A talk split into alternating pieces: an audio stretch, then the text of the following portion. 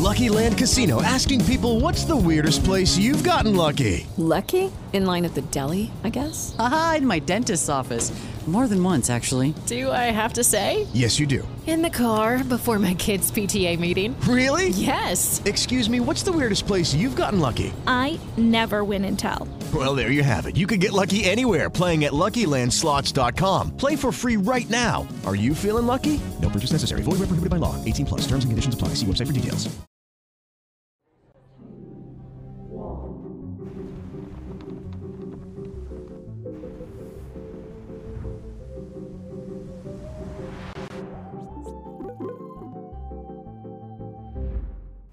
Salve, salve, amigos da ciência em todo mundo!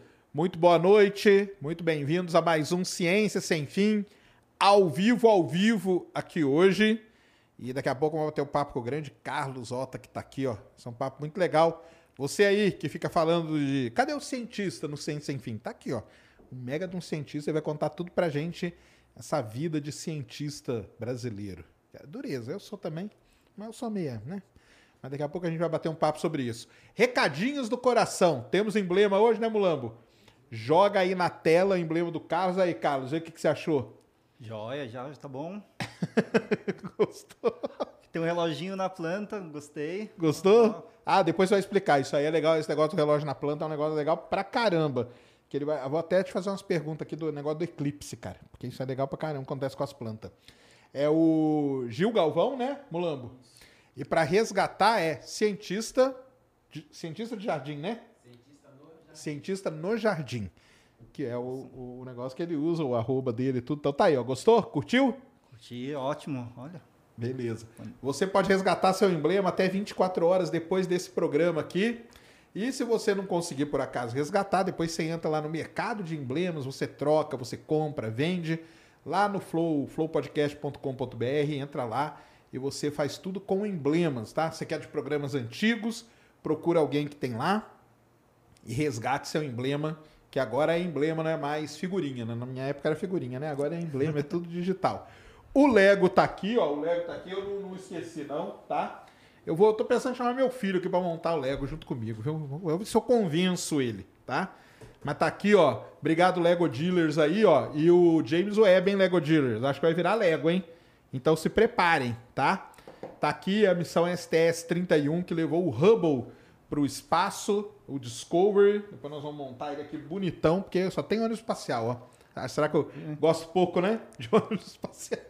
Não, e, e olhei essa pequena aqui, eu fiquei decepcionado. Eu falei, poxa, o pessoal mandou uma caixona aí pra ficar um Tá, essa, aqui, pequenininho. essa aqui é do outro, essa aqui é o Creator, esse aqui é o maiorzão. É isso aí. Para conversar com a gente, mande aí 15 mensagens de 150 Sparks que a gente lê no final aqui para vocês, beleza? Carlos, brigadão, cara, muito boa noite. Obrigado por ter aceito o convite, por estar aqui. Boa noite, prazer é todo meu.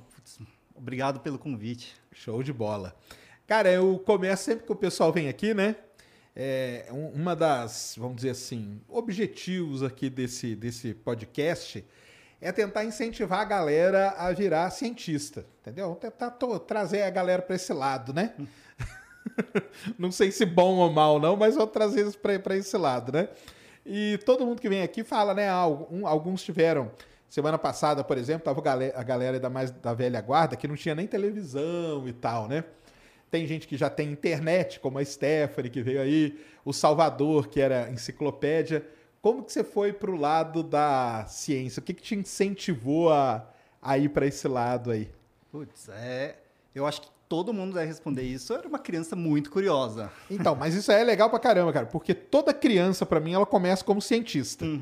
E aí, em algum momento da vida, acontece alguma coisa que desvirtua, né? Mas, mas é, é- é bem por aí mesmo, porque eu era muito curioso, eu sempre li tudo que caía na minha mão, independente do assunto, né?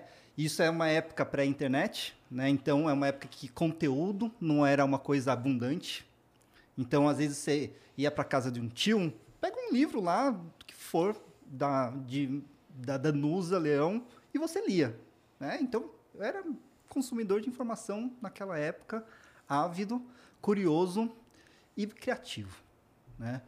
E é engraçado porque muitas pessoas acham que ciência e criatividade não estão juntas, né? Várias pessoas falam, cara, eu sou muito criativo, então eu vou fazer publicidade. Eu sou muito criativo, eu vou fazer outra coisa. Poxa, gente, pense em fazer ciência, porque ciência é uma coisa que vai progride com criatividade. E o trabalho de cientista é um trabalho muito criativo o tempo todo, porque a gente está criando novas fronteiras, né? Então tem essa coisa do sei lá, eu sempre gostei de explorar, descobrir coisas novas. E atualmente não tem muito espaço, talvez o espaço seja o lugar para explorar, mas isso é limitado, né? E mas a ciência é um lugar onde você pode explorar novos, o desconhecido, né? E, e eu acho que juntando isso que, que, que me fez ter essa vontade de ser cientista. Mas isso se apagou, como você falou, por um tempo porque eu venho de uma família de engenheiros e médicos. Né? Hum. Todos, todos os meus tios eram engenheiros e médicos, e eu me vi na adolescência tentando escolher uma engenharia. Caramba, ia ser engenheiro. Eu ia então. ser engenheiro, ia seguir a, o, o que todo o mundo padrão ia. ali, né? Padrão, padrão da padrão, família, né? Todo mundo é engenheiro, por que não engenharia, né? Só que aí aconteceu que eu fiz treineiro na FUVEST, eu ganhei uns vale livros e eu e era na EDUSP. Eu fui para a EDUSP, um monte de livros de ciência, eu comprei meia dúzia de livros de ciências com esse, com esse prêmio. E aí, né, um dos livros era O Mundo Assombrado pelos Demônios oh, do Carl Sagan. Clássico. Esse aí, para mim, cara, tinha que ser um livro obrigatório. Devia ser obrigatório. Pra mim tinha que ser obrigatório na, na, na tipo, colegial, entendeu? Uhum. Antes, a oito, tipo, oitava série. Pra galera já ler. E ler todo ano, entendeu? Exatamente, porque cada vez que você lê, você descobre uma coisa nova. Exato. Aí Carl Sagan, Edward Wilson, que morreu recentemente, um grande biólogo da nossa da geração antiga, é Dawkins, Stephen Jay Gould, e aí acendeu. Pô, acendeu aquela é chama, assim. É, e eu falei, não, eu tenho que ser cientista. Né? É, eu precisava escolher aí qual, o que que eu... Qual, Para treineiro você fez o quê? Para treineiro eu fiz exatas. Poli? Eu era, eu era, não, na época era, era você, você podia, eu acho que ainda pode, né, se matricular como treineiro e aí você escolhia exatas, ah, biológicas ou humanas. Eu acho tá. que foi o primeiro segundo ano que teve isso. Entendi. E aí eu fui treineiro de exatas. Eu fiz exatas, né? O meu colégio ele dividia em eu era exatas, matemática, super Caramba. bom em matemática, super bom em física. Nada com biologia? Nada com biologia. Sério mesmo, cara? Que engraçado. E aí eu fui, na hora de escolher qual ciência eu ia seguir, eu decidi pela biologia. É, e foi tanto por causa do, do livro do Edward Wilson chamado Diversidade da Vida, Legal. que é um livro fenomenal. Né? Então, para você ver o papel do divulgador, né? até por livro, na época era o livro, basicamente, assim, que, que me fez direcionar. É, eu estava indo para uma engenharia mecânica, elétrica, e, e aí Caramba. eu virei, fui para... Aí eu fui aos poucos, né? Aí foi, ah, talvez uma farmácia, ciências biomédicas, engenharia química e tal, mas aí fui, fui para uma ciência mais básica mesmo para biologia. Entendi. É engraçado porque esse negócio de biologia, tipo biologia, veterinária, às vezes a pessoa já vem de criança, né? Tipo, ah, a criança gosta de, de mexer com bicho, né?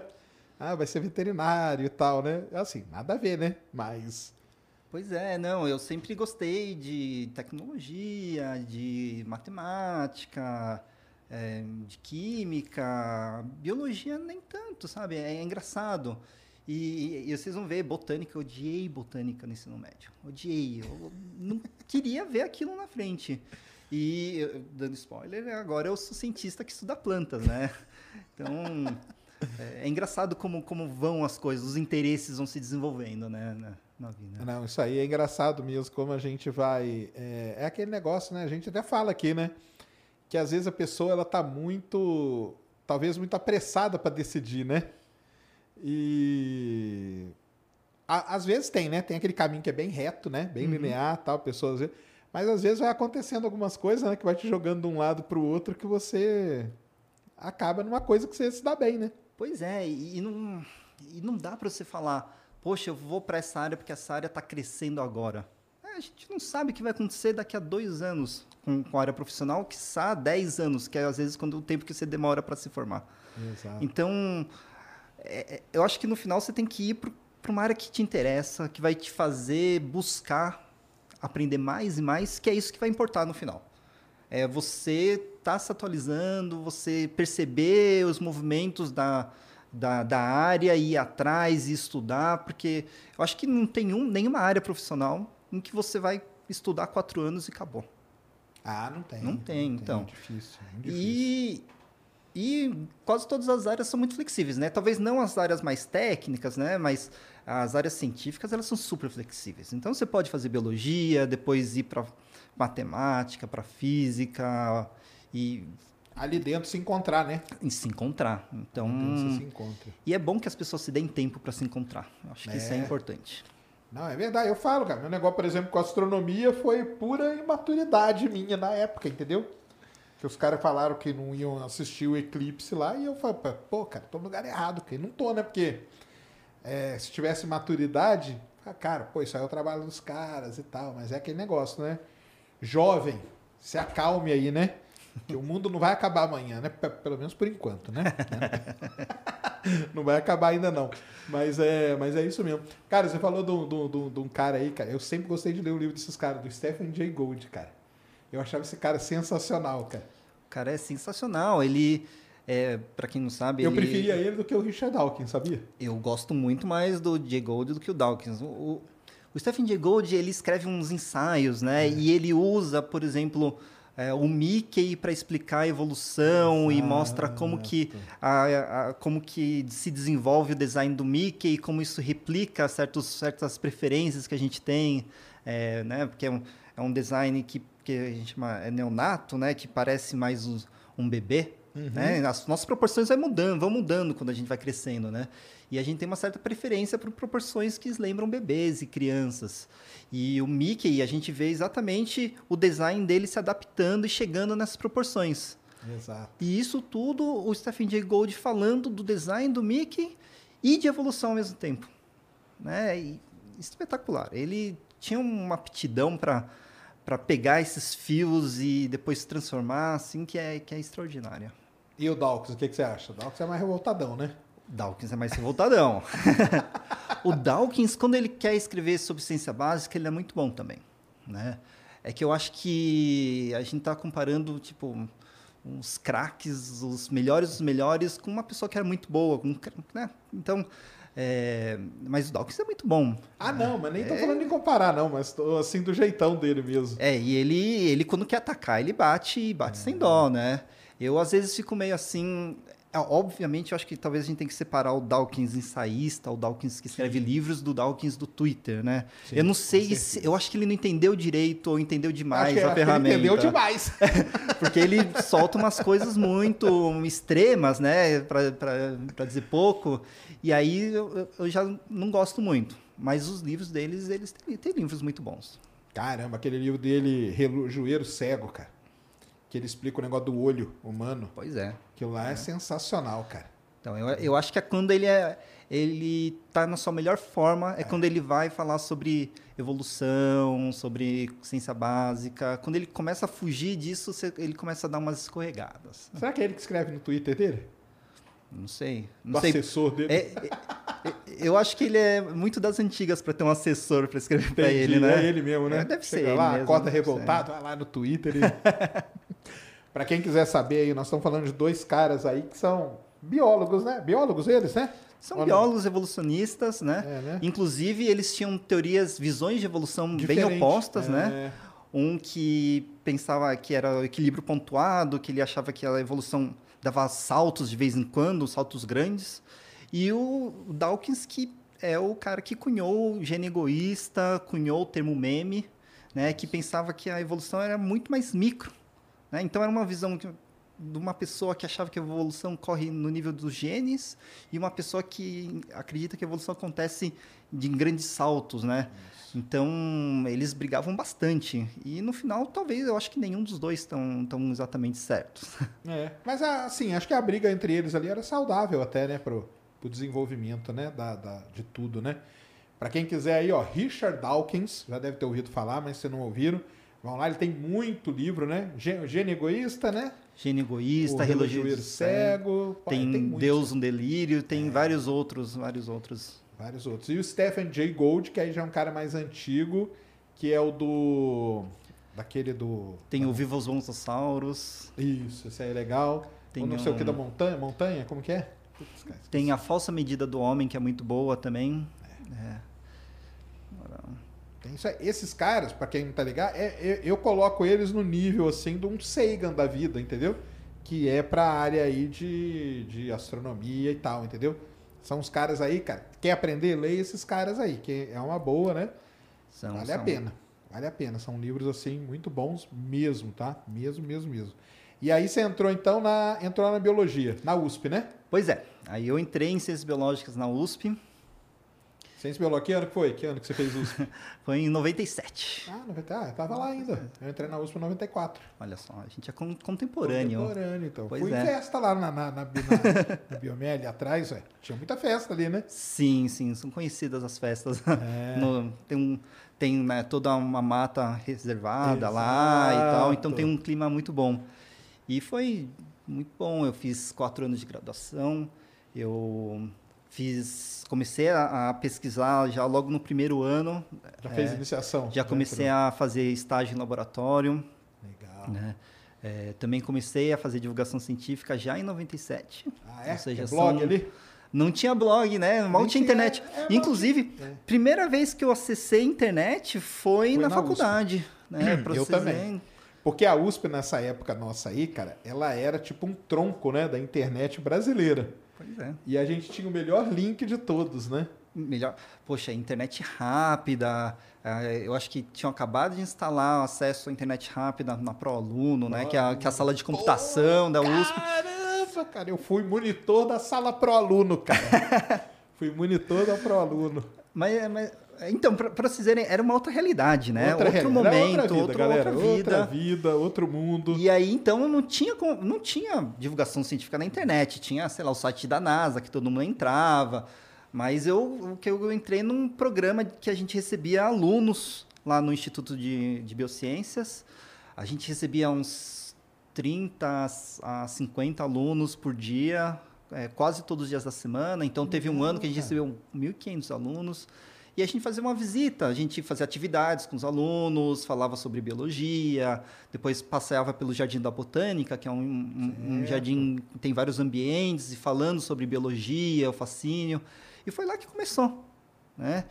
E não tem maneira melhor de começar do que você ah, falar com criança é, com baixa pressão, né? Porque a criança vai lá, fica com você uma hora, duas horas, vai embora, né? Não tem esse negócio de escrever algo na internet para ser é, criticado por Não todo vai te mundo. detonar, né? Então, é a melhor maneira de você começar a, a desenvolver Sim. habilidades científicas, ah, de comunicação, né? E o que eu gosto de falar para o pessoal da internet, né? O, que a divulgação científica na internet agora é gigante, mas você quer aprender a se comunicar, você tem que ir para o público e falar cara a cara. Não tem coisa melhor para você entender o que, que funciona, o que, que não funciona, que mensagem, como a pessoa interpreta a mensagem, como a pessoa vai encarar e como você desenvolve um- uma conexão com o público. Né? Assim. Isso daí, assim, é uma experiência incrível. Todo mundo devia fazer, os, assim, e pode ter certeza, todo divulgador científico na internet que tem sucesso tem alguma experiência presencial, ao vivo. Ah, é. Não, Tacupu é a melhor coisa que tem, né, cara? Não tem jeito, né? Tá ali na hora. Vem, vem a, per- a pergunta, ela vem honesta, né? Bem Sincera, né? honesta. Putz, com criança, então, fazem perguntas super profundas. E você tem que, poxa, como eu vou responder agora, né? Coisa que você nunca imaginou, né? a Nunca criança imaginou. solta na lata, né, pra você, né? Isso é muito bom. cara. Mas é o legal é isso, né? Porque você não tem o roteiro, você não tem o Google, você não tem os artigos científicos, o livro didático. Você tem que responder com o que você tem. E aí. E fazer ela entender, porque senão ela fica chateada, né? Pois é, pois é. Ela E- fica chateada. mas Você vê também- na cara dela, né? Ao mesmo tempo, quando você consegue explicar direito, é uma das melhores sensações do mundo. Né? Não sei se você já, já trabalhou com criança. Já, já trabalhei, sim. Já, já dei fenomenal. palestra em planetário e tal, que é... Cara, são as perguntas mais legais Então, vem da criançada, cara. Ali na USP eu fazia também, a gente fazia ali no, no, no IAG, onde eu estudei, né? Então tinha um lance de terremoto, sabe? Uhum. Então a gente fazia, simulava, punha o sismógrafo, aí vinha a criançada.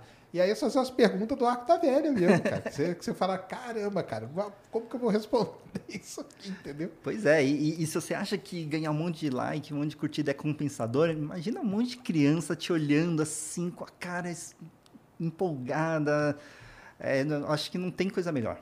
Então eu comecei a divulgação científica assim, e daí só foi todos os tipos de e-mail, todos os tipos Mas de... você escrevia alguma coisa antes para algum tipo de mídia que não fosse eletrônico, tipo papel, tipo jornal? Ah, eu cheguei a escrever uns textos para um fanzine de química. Oh, pois maneiro. é, quando eu ainda estava na...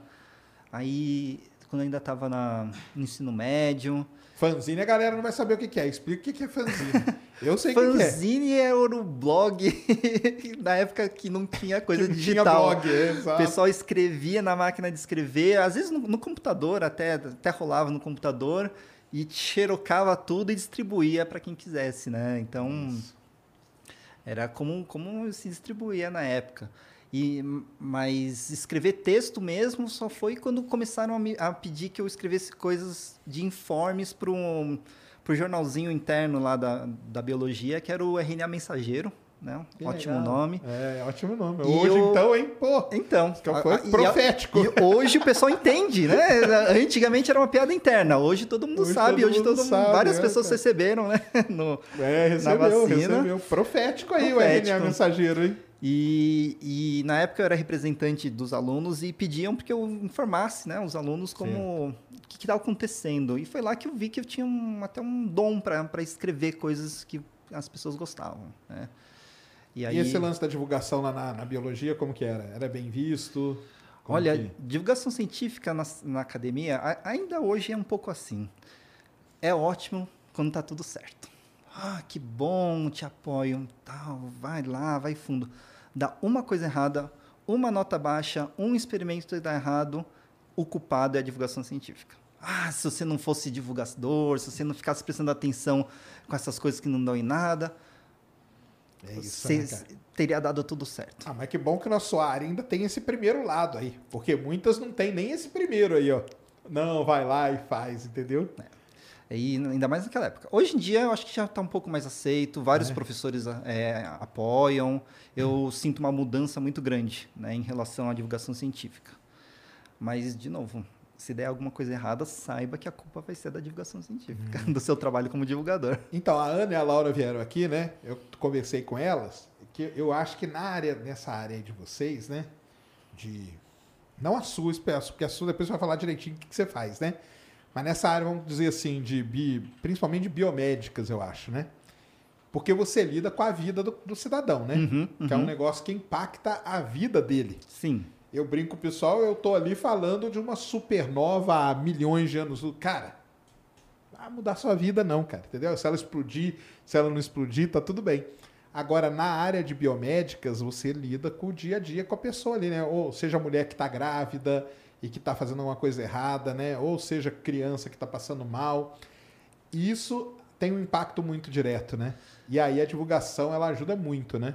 Sim, é, e, e, tem que ser feita com ou não, né? muita né? ou atrapalha, ou atrapalha, dizer, né? É. E tem que ser feito com muita sensibilidade. Né? Você tem que entender o lado do consumidor do seu conteúdo, né? Do ouvinte, do leitor, e tem que entender que não adianta você falar, olha, o que você faz está errado olha, você é burro. Não, não pode fazer isso. Não pode. Você tem que entender de onde ele vem, ou, ou ele ou ela, né, vem, é, por que, que chegou nesse, que que chegou nessa, com essa mensagem, com essa mensagem é. e, e, tem que entender como desfazer, né, porque é, não adianta você chegar e dar um tapa na pessoa e falar, tá errado. A pessoa vai falar, quem é você para dizer que, que minha tia está errada? Exatamente. É, e, e esse é o ponto que é mais difícil, né? Que para você conseguir chegar no nível da tia que mandou a mensagem no WhatsApp, você tem que ter uma conexão emocional com a pessoa também.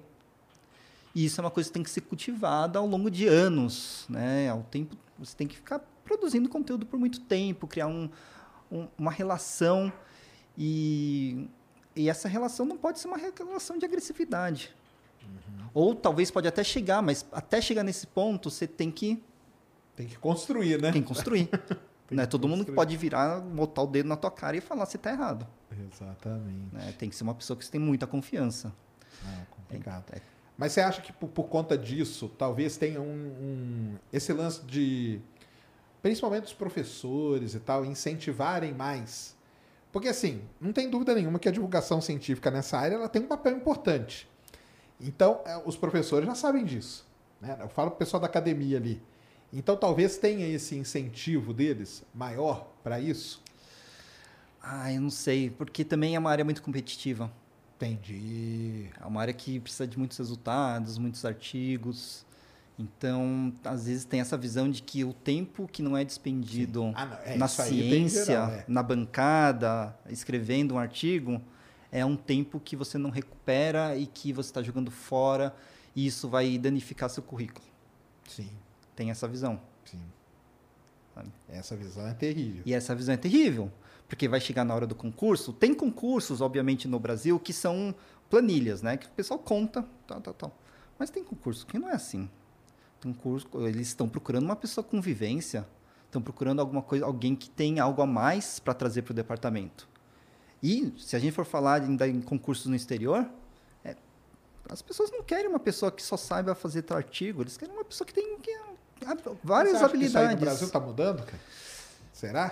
É- é- depende do tipo de concurso. Entendi. Na USP, por exemplo, é um concurso mais aberto. E aí conta muito isso. No meu concurso, eu sinto que isso contou. No concurso, me perguntaram sobre é, evolução de aminoácidos. A espaci- assim, falaram, olha, assim, o que, que você acha da uma evolução, a origem da vida em outros locais? Será que eles vão usar outros aminoácidos? Se eu não tenho vivência para falar sobre isso, eu gaguejo e não consigo Acabou, responder. né? Acabou. E, por causa da, da minha atividade como divulgador, eu pensei sobre isso, discuti, falei, a gente discutiu algumas teorias, foi. E aí você mostra que você tem bagagem, né? Sim. Isso é importante. É por isso que eu fico preocupado com os concursos nas federais. Eu entendo porque eles fazem isso, que eles pegam um- basicamente um, um É, scorecard, Tabela né, do, uma do tabela Brasileirão. Tabela do Brasileirão. e vão né, preenchendo. É, isso aí. Só que isso aí é a maneira mais, a coisa mais fácil de uma pessoa gamificar, uma pessoa desvirtuar e, e ah, você não contratar uma pessoa boa. O cara já vi cada absurdo. Nossa senhora, esses concursos, Então. pelo amor de Deus, cara. Mas aí, porque o foda é o seguinte, né? É, tem que ter um critério. Tem que ter um critério. Tem que ter um critério. E, aí, como que você põe um critério no negócio da divulgação? Cara, isso é um negócio, é, é muito complicado, cara. Porque artigo você coloca lá. O cara publicou numa revista internacional, B, C, tal, nacional. Cada uma tem um ponto, somou, acabou. Não tem discussão. Não, não tem, cara. É tipo ponto corrido, né? Pois é. Não pois tem. é. Agora, quando a divulgação ela vira um negócio muito subjetivo, né, cara? Extremamente subjetivo. Ainda mais que a gente geralmente. Vai contar o quê? Por like que você ganha? É foda.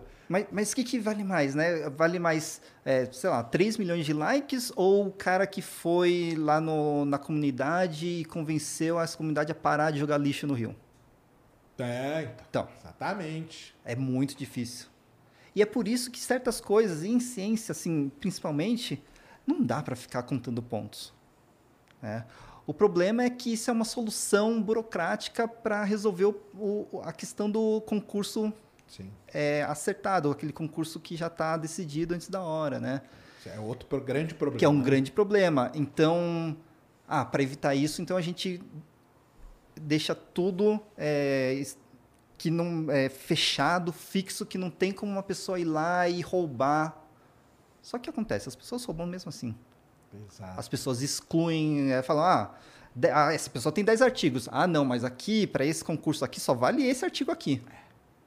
Então, não, não evita. Assim, você perde um pouco essa história de você procurar pessoas que têm uma bagagem diversificada que não dá para quantificar numa tabela e você não evita o problema que era para resolver.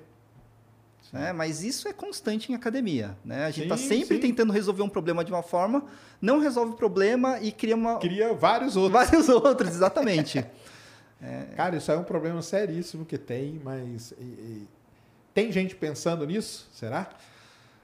Olha, gente pensando nisso, tem. Ou Agora, externando, vamos dizer. digamos, gente com capacidade de mudar. Eu penso nisso o tempo todo. Eu não sei se tem uma solução. Porque a solução, na verdade, é a gente ter pesquisadores que compõem uma banca que são pesquisadores que sejam absolutamente honestos, responsáveis e que tenham um comprometimento com a ciência. Só que, infelizmente, não é isso É. que acontece em muitos lugares. Né? Eu não vou nem dizer que é generalizado, porque não é generalizado, mas acontece. Acontece muito. Você acha que tem um problema de geração? Talvez. É, eu acho que. Será que essa geração mais nova, tipo você, entendeu? Assim que tá de uma gera... é uma geração mais nova do que os velhão lá, né? Não, eu acho porque é uma questão de cultura científica. Sim. E antigamente a gente não tinha acesso à cultura científica de outros países. Agora a gente tem o Twitter, a gente tem redes sociais. E aí quando você vê um cara da Inglaterra falando isso está errado, você fala, não, peraí, talvez isso esteja errado. E antigamente não, antigamente você tinha o catedrático, o cara que você tinha que seguir. A opinião dessa pessoa era lei. E se você fosse um transgressor dessa lei, você não tinha chance de ser contratado. Agora, a cultura está mais difundida, e isso é muda. Queira ou não, o de Ciências Sem Fronteiras faz isso também. Ela expõe um monte de alunos a várias culturas científicas diferentes que, quando voltam para o Brasil, eles falam: não, isso daqui que você está fazendo está errado. Isso daí não se faz. Não se faz nos Estados Unidos, não se faz na Polônia, não se faz em lugar nenhum. Isso daí está errado. É, e isso é muito importante, porque tá- a gente traz ideias novas para a ciência brasileira e aí a- começa a mudar. E eu senti, assim, eu, não- eu, não- eu tenho uma, estou, digamos, no meio da minha carreira, eu sinto, eu senti essa diferença, eu vi essa diferença, né? Lá já trocou bastante? Trocou bastante. Uma geração mais nova, assim, E tipo a sua. É, o, o que acontece? Eu, eu sou de 79, né? Então eu estou no limite lá da entre geração anterior e os millennials. Estou bem no Ah, não, então, por isso que eu tô Então. falando, você tá nessa. É E uma... só que eu, como eu gosto A da nossa geração é uma geração que, por, por exemplo, os mais antigos, eu, eu sei disso porque eu também tô lá e, cara, os velhos, cara, os velhos querem nem saber, cara. Fogo YouTube, cara, não sei nem o que, é e não quero então, saber. Então, Eu já falo assim, entendeu? tem vários conterrâneos nossos, né, pessoas da mesma idade, que não, não se comportam dessa forma. Mas a gente não. A gente tá nas redes sociais, está na internet, a Isso. gente cresceu nisso. Isso. E então a gente tem muitos comportamentos mais parecidos com os millennials do que com. Sim. E eu vi, eu fui o primeiro, digamos, primeiro pesquisador com essas características no meu Que departamento. Ah, legal. E aí foi um Ah, choque. Ah, O que, que é essa pessoa que usa a internet para divulgar e conversar? O que está acontecendo? Que, Eles te porque conheciam na internet?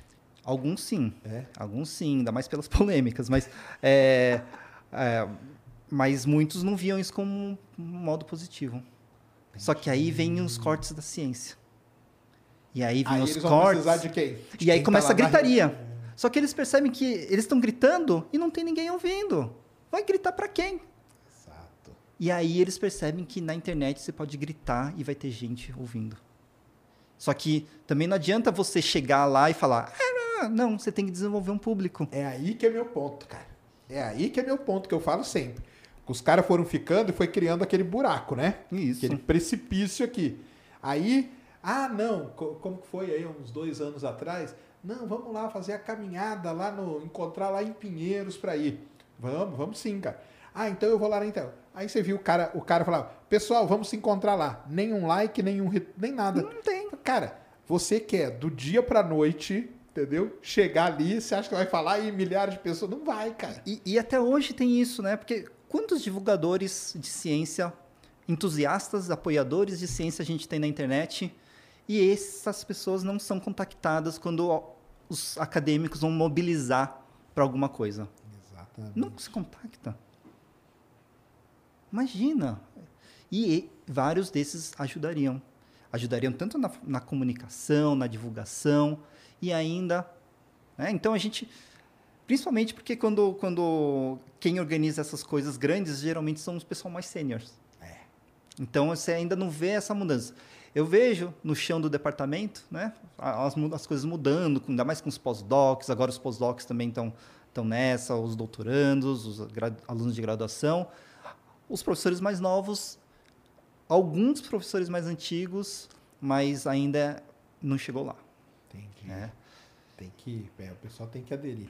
É, não tem jeito, né, cara? Tem que ter uma aproximação, né?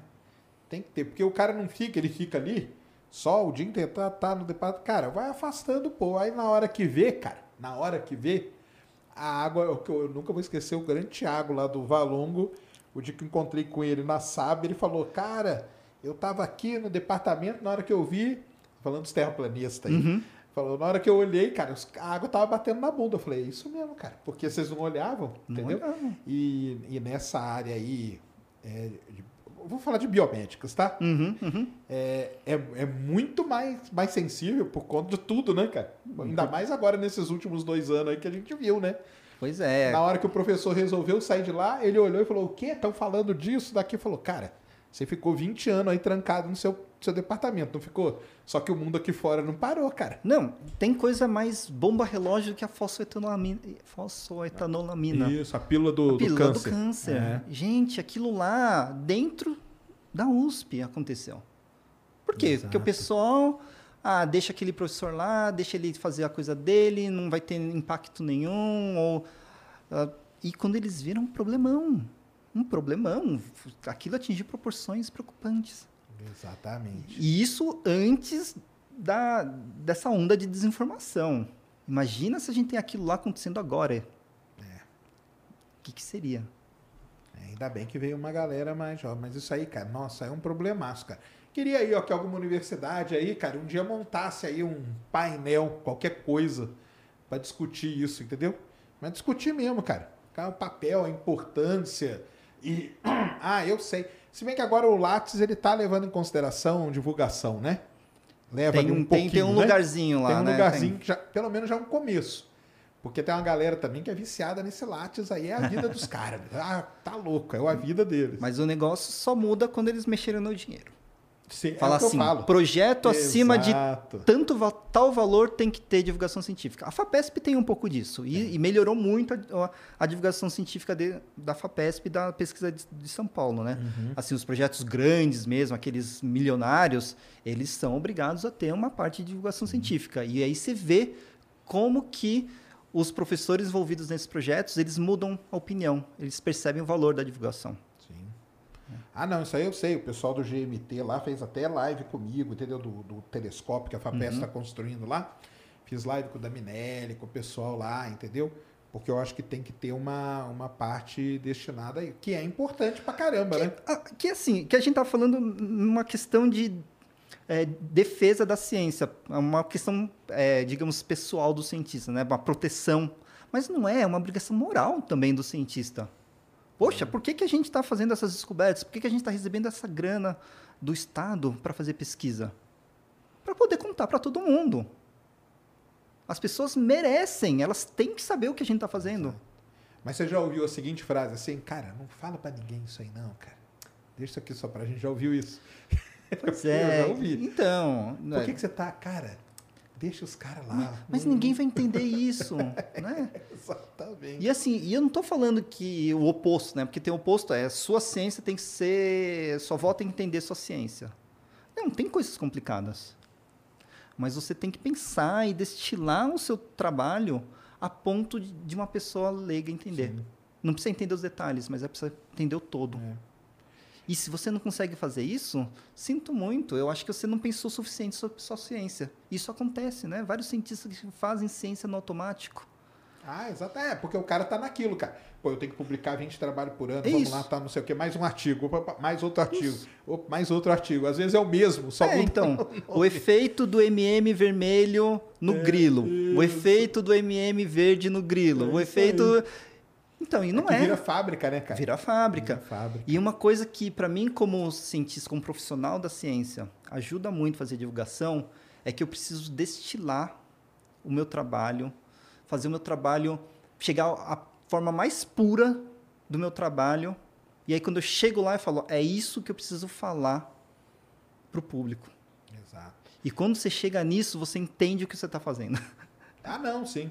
Aí você fala, eu estou fazendo isso por isso, e é isso que é importante eu descobri, e é isso, por isso que eu preciso lutar. Porque no dia a dia isso- essas coisas se perdem. Ah, é. Se perdem. Por Claro. burocracia, comissão disso, comissão aquilo. Mas falar para um público geral ajuda você a se lembrar por que, que você está fazendo isso.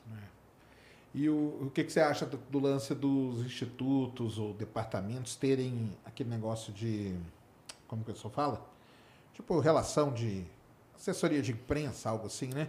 Ah, isso é um- fala uma pra- utopia, né? É utopia, né? utopia, mas Mas lá fora precisa. funciona, né, cara? Lá fora funciona, tem, Bem, né? tem dá resultado, É. dá resultado. É, esses departamentos, é, uma coisa que eu, que eu vi lá fora, né? Eu fiz doutorado no exterior, eu vi, eles são muito pragmáticos. Eles apostam, só botam dinheiro onde realmente dá resultado. E divulgação científica dá resultado. Porque você tem reconhecimento, as pessoas depois doam dinheiro para você, as pessoas valorizam o seu trabalho, as pessoas param de questionar o que você está fazendo e entendem o que você está fazendo, valorizam. É, é diferente e traz resultados, muitos resultados. Né? Aqui vocês têm ali algum tipo de assessoria de. Olha, a Não, gente. acho que as meninas falaram que ali na bio, bio, biomédica. A bioquímica, é, Bioquímica é, né, da né? Ana, é, É. isso. Sim, a gente tem um- uma, uma pessoa com das redes, assim, não é, a gente não tem, por exemplo, uma estratégia institucional, Entendi. tá? Isso é uma coisa que eu acho que falta. Então, por exemplo, se um, um professor fala, vou fazer divulgação científica hoje, Ele faz da cabeça dele. qual é a política do instituto? Entendi. Por exemplo, é, quantos pós-docs, ou, ou mesmo a, a Ana, né? A Ana e a, e a Laura, é, elas estão lá no departamento de bioquímica, instituto de química. Quantos sabem disso? E, poxa, eu, do meu lado de produtor de conteúdo, eu valorizo a liberdade de fazer isso. Mas do meu lado de institucional, de professor da USP, eu gostaria que todo mundo soubesse que as duas trabalham no Instituto de Química da USP. Só que se o Instituto não cobra isso, melhor para os divulgadores que podem se associar do jeito que quiserem. Entendi. Mas eu acho que institucionalmente devia haver isso. Sim. Devia haver uma cobrança, falar, olha, né, vocês têm que falar um pouco mais. É, mas em troca a gente pode ter, ajudar com, com, com é, equipamento, com treinamento. A gente ajuda com, se vocês quiserem um projeto, mais, a gente tem, a gente pode financiar um projeto. Né? Claro que não, não é só uma exigência, mas é, e aí todos ganham. Ah, não, isso aí é super importante. É, tem um negócio meio institucional. A Luísa teve aqui também, né? Uhum. Lá que trabalha lá na- no, no jornal, No né? jornal. Jornal da USP, tudo, né? É que é- tem, tem essa discussão, né, cara? Eu acho que essa discussão aí é super importante, cara. Mas assim, eu sinceramente não vejo ninguém falando disso, cara. Porque eu acho que atinge uma parcela que não quer conversar sobre isso. Mas, mas é, é um. é- esse pessoal também é pragmático. Quando eles veem que tem algo a- que você pode ganhar, todos vão atrás. Então a USP, né, no- junto com a- é, o Jornal da USP, várias outras iniciativas, ela deu um salto de comunicação Ah, sim. muito grande nos Então, últimos a dois, FAPESP, três o Jornal anos. da FAPESP e Isso. tal. Então, esses tiveram, né? É, é um começo, É né? um começo. E, e, e aí você começa a ver o resultado. Né? O- é, a gente teve, com, com a pandemia, a gente teve várias doações para projetos associados à pandemia. Se não tivesse todo esse serviço da Luísa, de todos do Ayrton, de todo mundo que está lá atrás do Jornal da USP, da comunicação da USP, essas coisas não saem. E aí os, os outros cientistas começam a falar, poxa, então quer dizer que se eu tiver uma divulgação, talvez eu consiga algum retorno? E aí vai.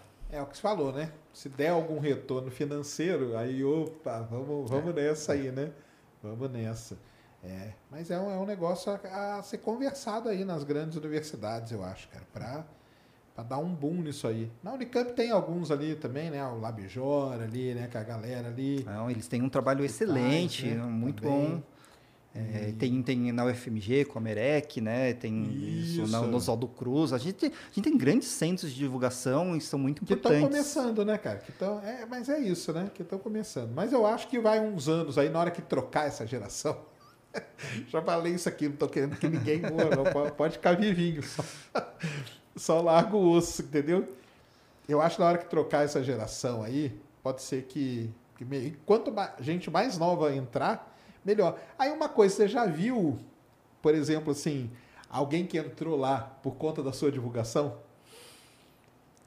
Ai, eu conheci algumas pessoas que liam, agora por conta da divulgação, não sei. Eu, Tipo, não, não, eu vendo lá seu, seu conteúdo, tal, Não, me motivou, eu me incentivou. certamente ninguém virou para mim e falou isso, mas ah, já ouvi falar, olha, eu poxa, eu visitei o instituto, você estava lá falando da, da- da- Ah, legal. do instituto, É, a gente né, tem, tem um trabalho que, de receber é, é, alunos, jovens interessados no, em química, né? então a gente recebe duas vezes por semestre, a gente vai para feiras de profissão. Isso sim, isso o pessoal fala, ah, não, eu, você respondeu várias dúvidas, eu ia para engenharia química, decidi fazer química. Né? E, e também, ó, pessoal, se você, se eu tiver alguma influência na, na carreira de vocês, primeiro me perdoe. Eu também falo a mesma coisa. E, e segundo, dê um toque, porque é super importante. Na verdade, eu quando eu escrevia o blog, é, teve uma época que você falava, poxa, ninguém tá lendo, né? E aí você vai desistindo, desistindo, desistindo e para. Até que um dia alguém vem e fala, pô, por que você parou? Não, cinco anos, dez anos depois começa, oh, eu li o seu blog, hein? Poxa, era muito legal, várias ideias boas. Eu falei, por que você não falava na época? Escrevia lá um alô. Para incentivar, porque a gente precisa da dopamina, né? Agora é um pouco mais fácil com rede social, né? Mas na época os blogs não, não tinham tanto isso, né? De, tinha os comentários no máximo. Então, Exato, exato. É isso mesmo. Mas aí você tava contando lá que você entrou na USP pra fazer biologia. para fazer biologia. Eu, logo no começo, o meu padrasto, ele me deu um texto da Scientific American, ó, de novo divulgação científica. Aliás, Era um texto revista. que ele, ele viu e ele trabalha, ele é cientista também, né? Ele trabalhava no, no IPEM. Ah, que legal. E ele, folheando a Scientific American, ele viu um texto que era como e por que bactérias se comunicam. Olha Aí eu falei, cara, como assim bactérias se comunicam? Né? E aí eu falei, não, eu preciso estudar isso. Eu preciso estudar. é, e aí você percebe que não é só bactéria se comunicando, são células. Todas as nossas células se comunicam. A gente não conseguiria agir como um organismo único se não houvesse comunicação entre as nossas células. E aí você fala, cara, eu preciso estudar sinalização entre células. E aí eu comecei a procurar um estágio nisso. E eu descobri um, um laboratório que estava trabalhando com malária e tentando estudar como a malária usava sinais do hospedeiro, né, que muitas vezes é a gente, para desenvolver a doença. Caramba. né? Então, você deve ter ouvido falar da febre terção, febre quartã, né? que é, quem tem malária frequentemente tem febres periódicas, a cada três dias, a cada quatro dias. Ninguém sabia por quê. E aí, eh, na nossa pesquisa, a gente mostrou que, a- que, a- que os parasitas, esses parasitas, eles vivem dentro das células vermelhas, né? dos glóbulos vermelhos. E eles usam um sinal nosso para se sincronizar. Caramba. E esse sinal é melatonina, que é um hormônio que é liberado no escuro. E é um hormônio que sincroniza os relógios do nosso corpo para eles terem uma sincronia. E o parasita usava esse sinal de tempo para se sincronizar.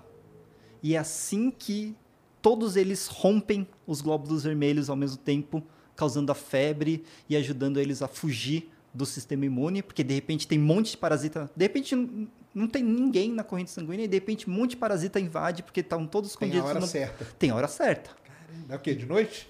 É, eu- se eu não me engano, é no começo da tarde, que é quando os mosquitos estavam picando, né? entendi. E aí, aí agora a gente sabe também que eles usam esse sinal para para fazer o eritrócito, né, o glóbulo vermelho, ficar mais na, na nossa parte periférica, que é onde o mosquito vai picar. Entendi. O- Já para esperando os novos. porque o, o mosquito não vai picar você na Lá- lá artéria. dentro, né? Claro. Ele pica na- nos vasos periféricos. E a gente sabe agora que eles têm que, dependendo do horário, o, o eritrócito, o glóbulo vermelho infectado, ele vai para a periferia. E aí, e um dos sinais que ele usa é a melatonina.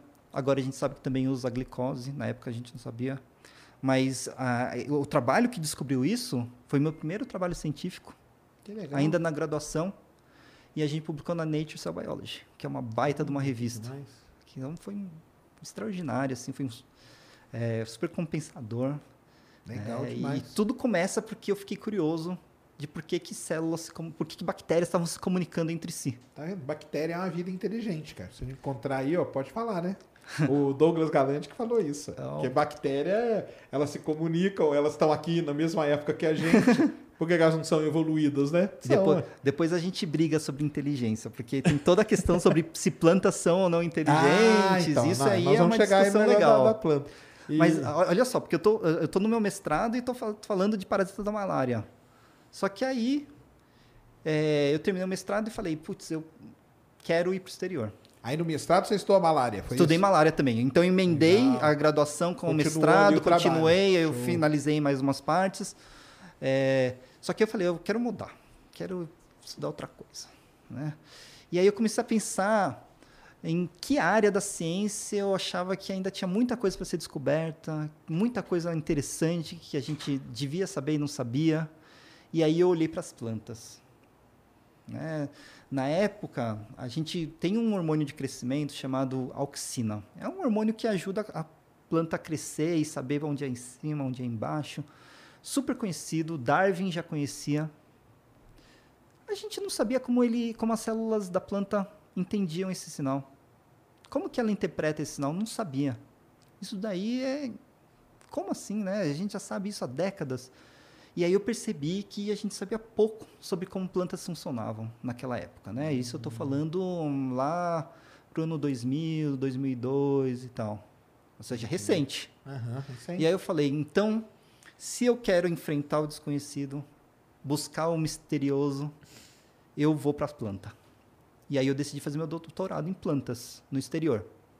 Legal. Eu mandei uma dezena, uma centena de e-mails falando para falando, ó, sou brasileiro, eu tenho um artigo aqui interessante publicado na Nature Cell Biology, eu talvez consiga uma bolsa brasileira, você me topa como estudante?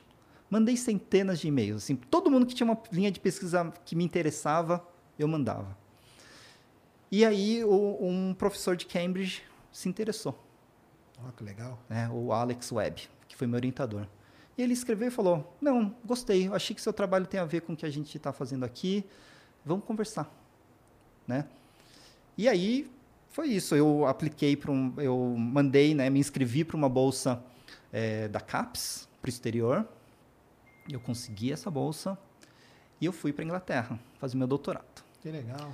Primeira vez que eu vi o meu, meu orientador ao vivo foi no meu primeiro dia no departamento.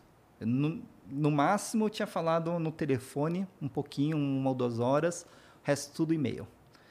E aí eu perguntei para ele, mas você não ficou com medo, não? Né? Trazer um psicopata aqui trazer do um Brasil. psicopata brasileiro. Aí ele falou assim: olha, você estava trazendo dinheiro do Brasil. Sua bolsa era brasileira. Para mim, então, você estava vindo de graça. Se você fosse um cara bom, lucro para mim. Se você fosse um cara ruim. Ficar eu só botava- dormindo eu botava, eu botava você lá no canto fazendo um experimento sem graça, mas necessário para minha pesquisa. entendi. E você ia conseguir seu doutorado, eu ia conseguir meu resultado e acabou. Era lucro. Aí que eu percebi, cara, quão fantástico é um programa desses para um pesquisador do exterior. Imagina só, um, um cara falar, ó, você quer um estudante de graça? Você não precisa fazer nada. Ele não precisava fazer nada, ele, precisava, ele assinou um formulário acabou, não via nem relatório. E teve um aluno e Ganhava Até- uma grana no departamento. a- Até onde eu sei, ele está feliz com o resultado. Né? Na verdade, então eu vou lá trabalhar com plantas, ele está preocupado em como as plantas eh, medem a passagem do tempo durante o dia, Que maneiro. né? porque aí eu descubro, eu não sabia até então, que plantas têm um relógio interno que permite que elas saibam que horas são É o reloginho lá do o emblema. reloginho do emblema ali, ó. E, e que esse relógio é muito importante para as plantas, na verdade. E isso tem um nome, como que chama? É um re- é o a gente fala chama de relógio circadiano, né? Circadiano, né? É isso que gera ritmos circadianos. Por que é ritmo circadiano? Porque é ao redor de um dia. Circ ao redor, an- é, dia em dia. Isso aí é importante, na verdade, para todo ser vivo, Para todo né? ser vivo, né? ser humano, então, nossa senhora, Então, né? praticamente todos os seres vivos é, no nosso planeta evoluíram num ambiente que está em constante mudança, né, por causa dos movimentos astronômicos do planeta em torno do Sol, em torno de si mesmo. E isso daí causam, causa, esses movimentos causam mudanças ambientais que são rítmicas. Sim. Né? Então, dia, noite, uma coisa que a gente vai saber é que vai amanhecer. E a gente sabe o horário que vai amanhecer. Inclusive, sabe o horário que amanheceu milhares de anos atrás e milhares de anos para frente, de tão previsível que é. Isso aí que ferra quando você vai pro Ártico. É, não, e aí é outra história, a gente pode falar sobre isso depois. Mas grande parte dos, dos, dos organismos evoluíram nesse sistema. Então, eles evoluíram num sistema em constante mudanças e mudanças sítmicas. Então, uma maneira de se adaptar a isso é você ter um mecanismo interno de passagem para medir passagem do tempo. Por quê? Porque eu falo, nossa, eu como planta, eu preciso de luz para viver. Logo, o amanhecer e o anoitecer são eventos muito importantes para mim.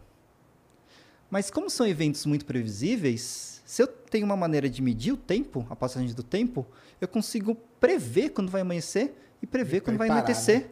E eu posso antecipar isso.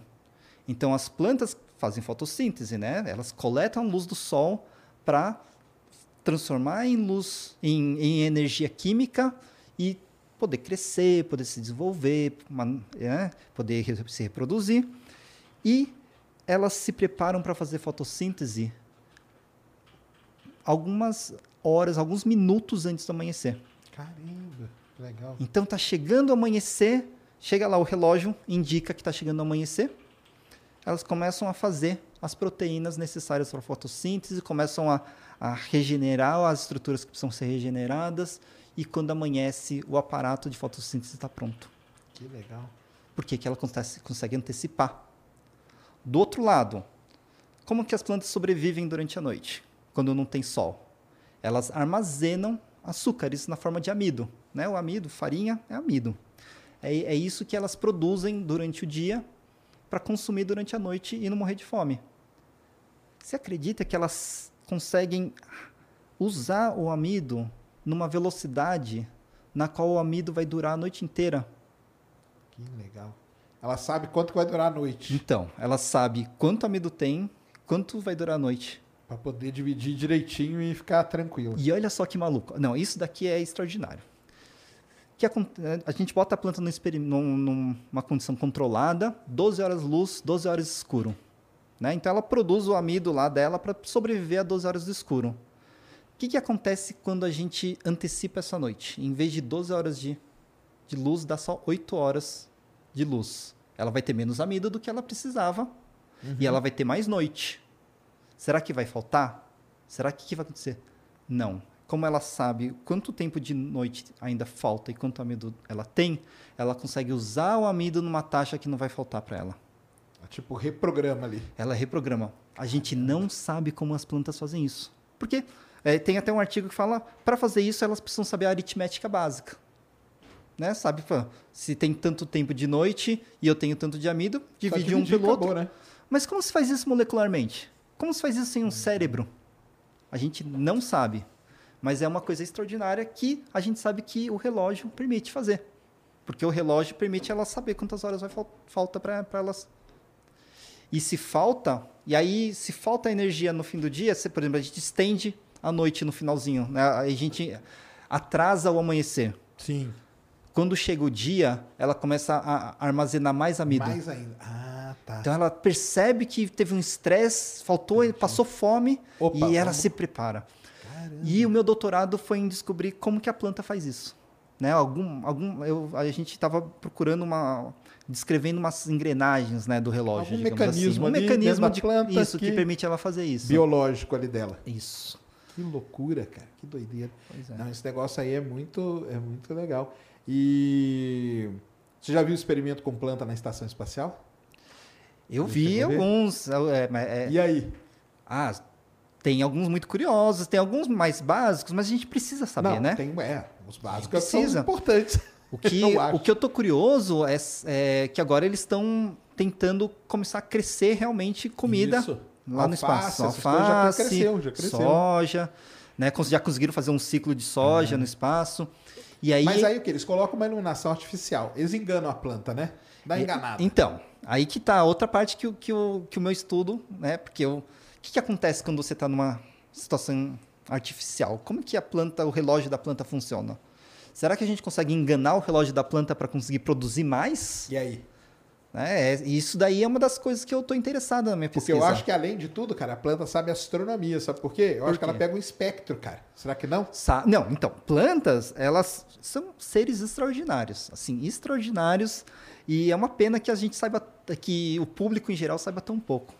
As plantas, elas não só fazem fotossíntese, é, e aí usam espectro azul, espectro Sim. vermelho, mas elas conseguem perceber a quantidade de luz que elas recebem e perceber a qualidade da luz que elas recebem. Então elas percebem UV, elas percebem luz azul, percebem luz vermelha, provavelmente percebem luz verde, num certo nível. E elas conseguem reagir de acordo com o tipo de luz que ela recebe, de acordo com a quantidade e por quanto tempo. Entendi. Né? E aí que entra esse pessoal, nossa, então são seres hipercomplexos, então são inteligentes. E aí? Será? Né? As plantas elas conseguem, por exemplo, é, medir gravidade. né? Elas sabem para onde é embaixo, então elas sabem onde é embaixo, onde é em cima. As plantas elas conseguem, é, por exemplo, se uma planta é atacada por um inseto predador, né, um herbívoro, elas conseguem sinalizar as plantas ao redor de que está sendo atacadas e as plantas ao redor fazem produtos que para Ah, se proteger. dos Anéis, então não tá tão. O Senhor dos Anéis que tinha, né? As aves se comunicavam, Então, né? então, as plantas tá se comunicam errado, entre né? si. Elas É, têm tudo Avatar, isso. né? Avatar tinha isso, né? Só que aí que tá. Aí, daí para se falar, então plantas são inteligentes. Mas aí depende da, da sua Sim, definição de sim, inteligência. Então, plantas têm memória. Por exemplo, se eu pego uma planta e dou um um estresse térmico, né? eu pego uma plantinha que gosta de 20 graus. Não, ali. porque o ácido salicílico, Sim. ele é um sinal para a planta se defender contra a invasão de bactérias, contra ataque de predadores. Então, se ela está doente, você coloca ácido salicílico, você reforça esse sinal para a planta e ela tem um pouco mais de chance. Claro. Só que não é Não é o mesmo- aspirina em si. Não é o mesmo mecanismo que acontece na gente. gente, né? claro. Na, na gente, a aspirina ela inibe uma sinalização de inflamação e por isso, e entre um monte de outras coisas, né? E é por isso que a gente, é, ela segura a nossa febre, ela reduz um pouco a inflamação. É completamente diferente com plantas, mas funciona a Eu aspirina. lembro que minha mãe colocava anticoncepcional, cara. Na Tá. terra também. É, tá. Cara, e Nossa, aí vai ter doideira, hein, cara? Entra nisso aí, começa a aparecer umas coisas malucas, não começa? Com Começa, planta. começa. E, e assim, eu a princípio eu acredito em tudo. Não. Porque, porque é, é assim, é, é óbvio, né? Pra é porque gente tudo comp- vai ter um elemento Porque que vezes, vai ter um porque efeito, às vezes né? tem, tem, né? Às vezes tem. É, e, e eu não, eu gosto de sabedoria popular porque muitas vezes tem algo interessante por trás. É totalmente empírico, né? O cara faz É. aquilo há 50 anos e funciona. É, é óbvio que não dá para acreditar é, 100%. Eu não vou falar agora eu acredito nisso, mas eu vou falar, ah, eu vou prestar atenção nisso. Por quê? Porque eu como cientista eu gosto de prestar atenção nas coisas. Não, e aí você vai descobrir o. Porque às vezes, o, é o que você falou, né? A sabedoria popular. O cara tá fazendo aquilo sem saber o porquê que tá porquê. certo. Mas dá, né? É, às vezes a, a explicação não é a explicação que a gente quer, ou a gente, ou a que a gente acha, mas às vezes tem alguma coisa por trás, Com certeza. né? Então, é, eu, eu não, não, não, a princípio eu acredito em tudo, e aí depois, obviamente, vou, vou procurar artigos ou pensar em experimentos para comprovar ou não, obviamente, né, Claro. como cientista, mas eu ouço com atenção. Já viu aquele negócio que o pessoal tá usando em plantação, colocando uma luz para a plantação crescer de noite? Olha que interessante. mais E, e- e produzir mais e tudo. Uhum. Então eles meio que dão uma. Aí o que, que eles pegam? Por isso que eu falei negócio da, da astronomia, porque eles pegam uma lâmpada que tem o espectro mais ou menos parecido com o do Sol Hum, hum. e colocam em determinados pontos e a planta, tipo, acha que aquilo é um Sol. Então ela cresce mais, entendeu? Ah, entendi. E tem uma outra questão também, né? Porque as plantas elas usam o tamanho do dia e o tamanho Mas da aí noite. não está estragando o ciclo Então, o aí circadiano? que tá. As plantas elas usam o tamanho do dia e o tamanho da noite para medir a mudança de estações. Tá, se- olha que legal. Então, por exemplo, ela fala assim, ó, agora é, teve 12 horas de dia, 12 horas de noite. Dia seguinte, agora teve 12 horas e 2 minutos, é mais ou menos assim, né? De uns 2, 3 minutos por, por dia que vai mudando. Tá mudando. Tá crescendo Tá o dia, né? tá chegando o verão. Né? Então as plantas têm esse mecanismo. E, e várias vezes elas usam isso para sinalizar coisas anuais, como por exemplo floração. Ao- o- Que horas você vai florir? Né? IP amarelo. IP amarelo, eles florescem no intervalo de uma semana um do outro. Por quê? Porque eles percebem as mudanças do passar do ano, às vezes temperatura aj- ajuda, mas também a quantidade de luz, a quantidade de escuro, e aí eles conseguem sincronizar o- o- a época de floração. Isso é bom, por quê? Porque flor serve para reprodução. Não adianta uma árvore dar flor e não ter outras árvores Outra- florindo. Então, sincronizar isso daí é muito importante para as plantas. Então, elas têm, elas têm horário marcado. Né? E, eh, por exemplo, plantas como cana-de-açúcar, elas também florescem. Assim, eu acho que quase ninguém já viu uma, uma flor de cana-de-açúcar, mas elas conseguem perceber diferenças de 30, 20, 20 minutos para cima na quantidade de, de dia e quantidade de noite. Entendi. É muito sensível o mecanismo. Né?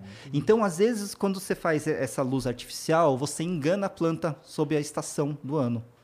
Então, assim, eh, já se faz isso, pessoal que produz flor, né? Para induzir, Aquelas estufas ali, para né? você induzir a floração numa época que não é a época dessa flor, você pode usar, manipular. Mas aí o que, que você está fazendo com a planta, cara? Pensando que a planta é um, um ser vivo, que ela é Não. mesmo, né? Tô- Você está falando para ela que, ó, Você não dá. tá, agora é verão. Agora, se você gosta de florescer no verão, floresce. Se você não gosta, segura aí.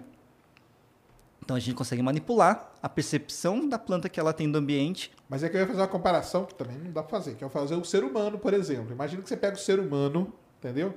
E fala assim, não, cara, você vai ficar acordado agora aqui, ó, sei lá, três semanas, entendeu?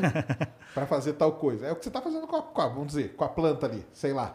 Sim, o, o que acontece é, é, se você deixar plantas mesmo em, em luz constante, ou seja, o tempo todo, algumas plantas se dão bem, ainda mais dependendo da intensidade, algumas plantas se dão mal.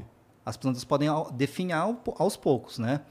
Por quê? Porque é, é- é mais Quebrou ou menos isso. Tem, tem alguns, alguns umas coisas que acontecem com a planta que acontecem de noite. Isso aí pode ser importante para a manutenção da planta. Então, agora a gente tem essas fazendas verticais, não sei se você já viu, né? Que Sim. o pessoal cria plantações em galpões com vários andares, luz artificial, temperatura artificial. Esses lugares, eles não deixam luz o tempo todo. Porque eles veem que vale mais a pena ter um Fazer o- ciclo. Criar o ciclo. Criar o ciclo. A planta, como eu falei, ela evoluiu no ambiente rítmico. Então, ela vai crescer é, no seu máximo no ambiente rítmico também. Ah, tá. Tá, Às vezes é um é um engano do ser humano, né? Você acha, não, eu vou deixar a luz ali que ela vai crescer mais. mas- não, mas é que ela precisa da, Ó- da ó- noite. né? olha só es- esse experimento né, que eles fizeram com, com o ser humano. Eles, os seres humanos também têm relógio biológico, né? Por isso que a gente tem fome é, quase sempre no mesmo horário, tem sono de noite. Ah, não, e você ficar Tem. acordado muito, muitos dias, sem tanto, você começa a passar Não, mal, né? e, e dormir é essencial para o ser humano, né? Porque sem, se, não, se não dorme, o ser humano buga. Não, e trocar, cara, é terrível. Eu trabalhei embarcado e eu trabalhava da meia-noite ao meio-dia. É terrível. A troca, ela, ela, ela mexe com o seu relógio. E se o seu relógio não está sincronizado com o relógio do ambiente, o relógio social, é, seu corpo sofre bastante. Né? A gente aumenta a incidência de câncer, aumenta o índice de estresse, aumenta a diabetes, aumenta tudo. Por quê? Porque o seu corpo ele tem, tem essa necessidade. E aí, olha o experimento. Para estudar o relógio, a gente precisa eliminar qualquer é, indício de variação externa do ambiente. Né? Para não dizer que é um ambiente que está falando para o seu corpo qual é o tempo. Entendi. Tá? Então, por exemplo, a gente vai é, criar um- uma maneira de a gente pesquisar é, o relógio em humanos, é pesquisar pessoas que ficam em estações, é, ficam num barco que fica preso no Ártico, por exemplo. Sim. Ou no, no ar. eles botam pessoas em cavernas, né? Que tem escuro Isso. constante, temperatura constante. Deixa semanas. Isso tudo é que acontece com o relógio. E aí tem um experimento em que eles deixaram uma pessoa num quarto com uma luz bem leve, né? Constante, alimentação à vontade, banheiro à vontade, temperatura igual, tudo à vontade. E essa pessoa ela tem um ritmo, um ritmo natural que a gente chama, que é um mais ou menos, eu acho que 23 horas e meia, se não me engano. Né? Esse é o ritmo natural da gente. Nunca é 24 horas. Ela deitava, dormia, acordava, Isso. independente de estar dia, de estar noite. Isso, Tipo, seguindo esse ritmo, Entendi. não sabe se é dia, não sabe se é noite. E aí botaram um relógio na parede. O, o ritmo dela, que era 23,5 horas, foi para 24. Por quê? Porque nós, os humanos são tão surpreendentes que um, um, um- um indicador social sincroniza nosso relógio. Caramba. Pra 24. E aí que eles começaram a sacanear. Aí começa o experimento. Que aí eles colocaram um relógio que corria mais rápido. E em vez de passar lá o ciclo em 24 horas, passava em 22 horas. A pessoa começou a ter um, um, um ciclo de 22 horas. Caramba. Aí foram 20 horas. A pessoa começou a ter um ciclo de 20 horas. Aí botaram um 18. Aí a pessoa passa a ter um ritmo de 23,5 horas. Ah, então ela chega num. Tem um limite, Tem um em limite. que o- os indicadores ambientais conseguem controlar o relógio interno. Passou desse limite, ela entra que a gente chama de livre curso. Entendi. Tá? Aí volta. Mas é, é muito importante é, essa questão da gente ter um relógio sincronizado com o ambiente. Por isso que é importante é, abrir a janela, olhar os- o, dia, Ah, sim, claro, sabe? é. Porque- E, e até pessoas, eles acham que é, em UTIs e tal, é bom você manter um ritmo de luz, um ritmo de temperatura para o corpo. O corpo ele tende a recuperar mais rápido e melhor. Você acha que essa pandemia, a galera em casa mudou um pouco o ciclo da galera? Será? Complicado. Um- Uma coisa que muda muito o ciclo da galera é usar celular, usar computador de noite, né? Isso é uma Ah. A coisa que a da luz, altera, né? Não só a questão da luz, mas o estímulo social, né? Então, a gente tem, a gente sabe que tem pessoas que realmente são matutinas, tem pessoas que são vespertinas, isso está codificado no genoma. Mas é, esse negócio de ficar trabalhando a noite inteira já não é uma coisa que acontece muito naturalmente. Mas é uma coisa que, obviamente, o, o ser humano é, é super flexível, né? Um, assim, é, então, ele consegue fazer. Mas isso sob estímulos artificiais. Entendi. É. Ah, legal demais. E né, voltando às plantas, você acha que um dia nós vamos achar alguma planta em um outro planeta? Olha, é, se, se a gente tem alguma chance de perceber vida em outro planeta, uma delas é perceber que o, a luz que, ela, que o planeta reflete não corresponde ao esperado para o Sol que esse planeta está. Não, é o James Webb agora, ele vai estudar a tal da bioassinatura. Uma das Então. coisas que eles vão atrás é dos é, ozônio. Como que é? Ozônio, oxigênio. Oxigênio, né? Uhum, uhum. É, dióxido de carbono, vapor d'água, metano. É, é procurar por alguns. evidências de moléculas que não deveriam estar no planeta, mas estão. Por exemplo, oxigênio. É um bom indicativo É um bom uma planta, né? indicativo. né? Naturalmente, não é para ter oxigênio no planeta. A gente tem porque tem organismos que fazem fotossíntese e liberam Exato. oxigênio a É partir da água. atrás, Isso mesmo.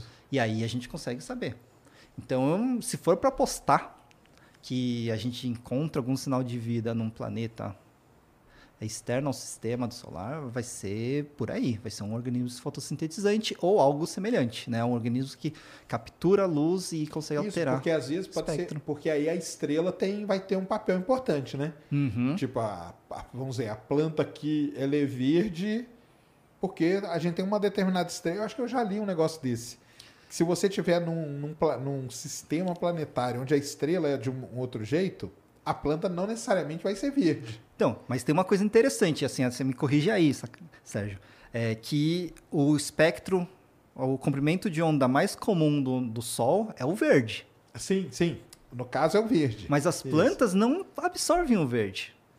Elas, por algum motivo, elas descartam o verde, por isso que plantas são verdes pra gente, né? Porque elas refletem o verde Sim. e elas absorvem o azul e o vermelho.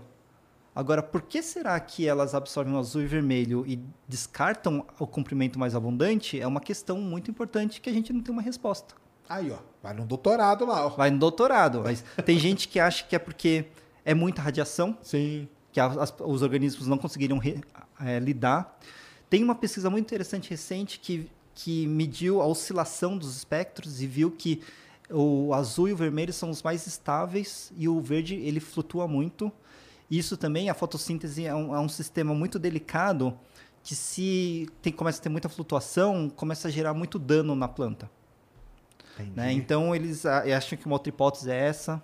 Tem uma hipótese super curiosa de que haviam organismos fotossintetizantes que absorviam o verde e que foram substituídos por, por, por os. Caramba. É, mas essa, inclusive, chama a teoria da Terra, terra roxa. Terra roxa? É. Opa, e anota aí, ó.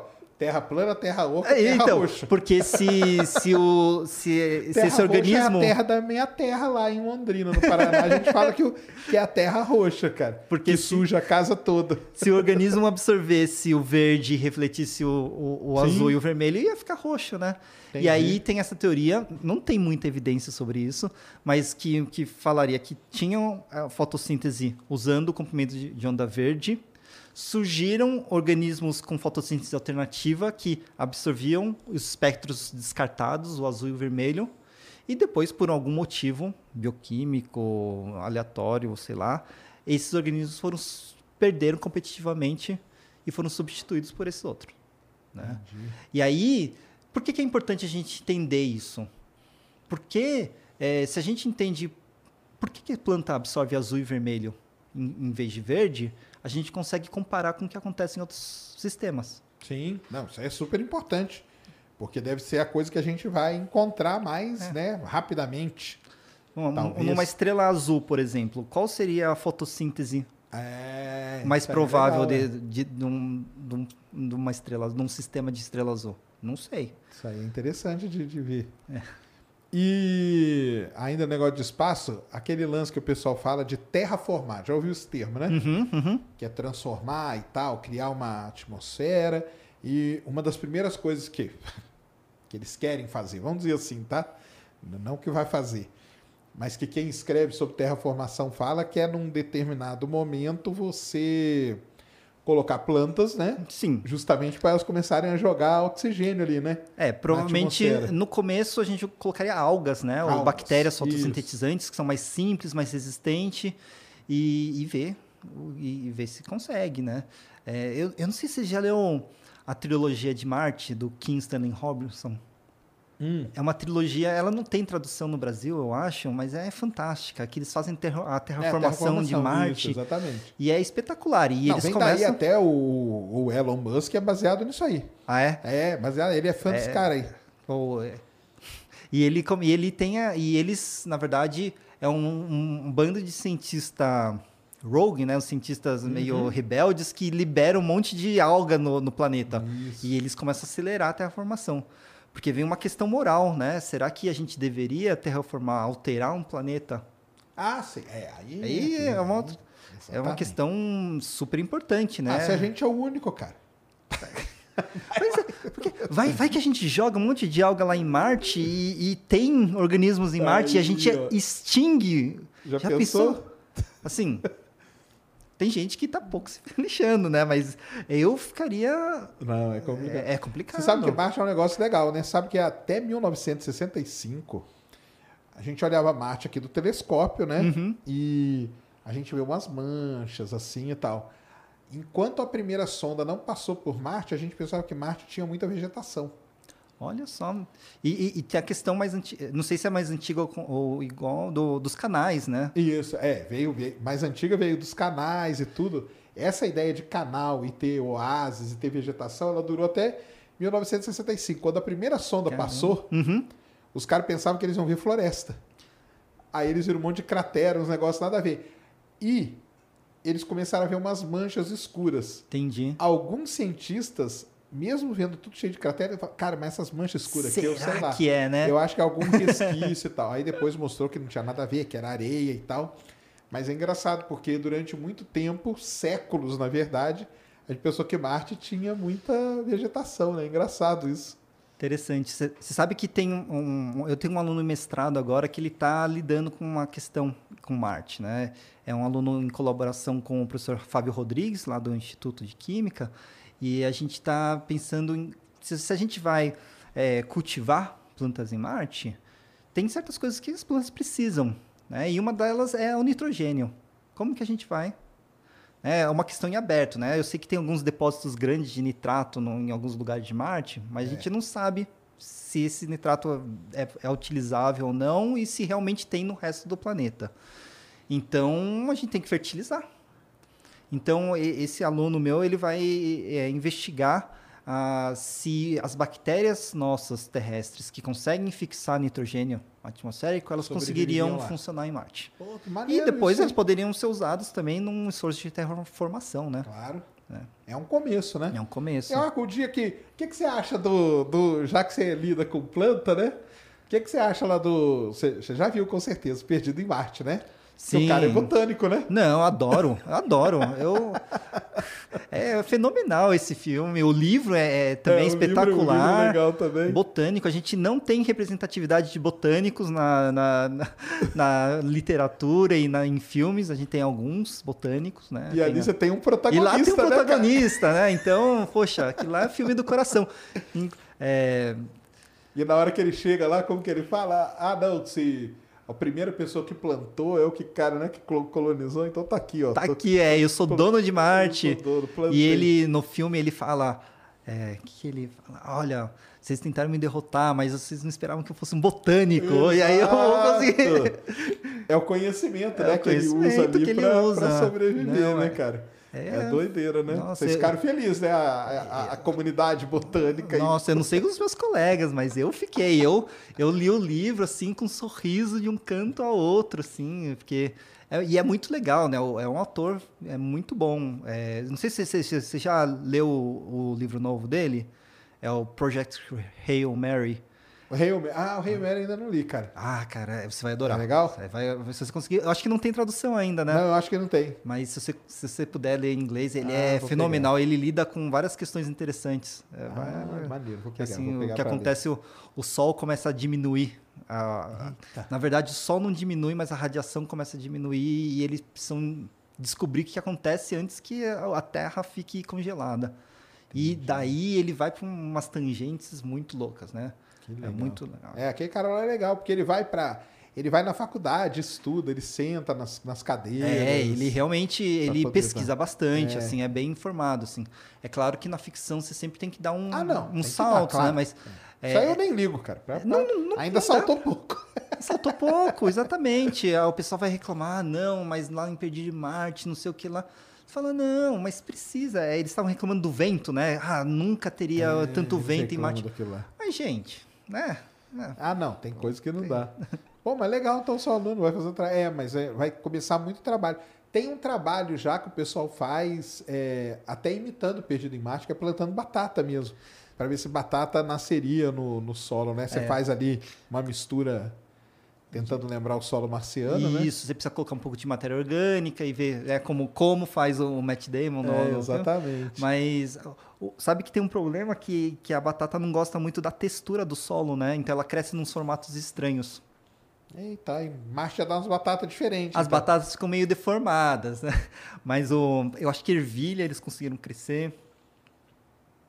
Soja, talvez, acho que espinafre não deu. Mas estão pesquisando, eles fazem isso tanto com solo simulado marciano quanto com solo simulado lunar. Né? Lunar Colocar também, um- claro. uma fazendinha né, em, em Marte, deixar um pouco mais bonito, né? Dar um pouco mais de Exatamente. vida. Ah, não, e com a Lua com certeza. Daqui a pouco nós estamos lá e vai precisar, Vai né? precisar, Isso é. aí é. é que vai ser o nosso, pelo menos, alimento por um tempo, vai ser isso. Hum. Não tem como levar muito mais coisa, né? Sim, sim. E a outra coisa, se você consegue, o, o pessoal chama, isso aí tem um nome que é utilização de recurso in situ. Hum, Porque o grande problema do espaço é você levar as coisas, porque é exatamente. peso. Exatamente. Peso é combustível, combustível é dinheiro. Então, se você consegue usar o que aquele objeto te dá de recurso próprio, tá ótimo. Igual você falou aí, ó, você achar lá os, os depósitos de nitrato em Marte. É, para não ter tudo. que levar. Já pensou ter que levar, Levar daqui. adubo da terra, né? Lá na Cobar, assim, É, legal, comprar, A NASA vai vir aí, ó, comprar na comprar um monte de esterco e mandar. Exatamente, é, não, é, é um negócio complicado pra caramba. E uma coisa que eu queria saber é o seguinte: já viu algum eclipse total? Nunca vi um eclipse total. Diz que é uma cara, coisa que ir, extraordinária, né? então. E, e até pra planta, cara. Tem uma galera que. o eclipse de 94 aqui no Brasil, que ele passou ali por Foz do Iguaçu, foi muita gente lá no Parque Nacional Hum. para estudar o efeito que dá. E é um efeito complicado, é, é tipo esse estresse que você falou. Porque o que acontece? Está de dia, normal, de repente vira noite por poucos minutos Uhum. e depois volta o dia de novo. Pois é. É, Eu acho que deve ser. O que deve alterar mais um- é o comportamento de alguns animais, Não, né? animal fica Na hora, doido. Eles ficam doidos, né? O que está é. acontecendo? E, e- porque ah, sabe que as plantas elas demoram um pouco para perceber é, é, essas Ah, mudanças, tá. né? Então é até uma maneira do relógio se proteger. É, então, como, sei lá, dura alguns minutos, né? Até, É, até três, menos. quatro É. minutos, cinco, às vezes. E então isso não seria o suficiente para chegar a alterar, Entendi. causar uma alteração no relógio da planta, Ah, tá. né?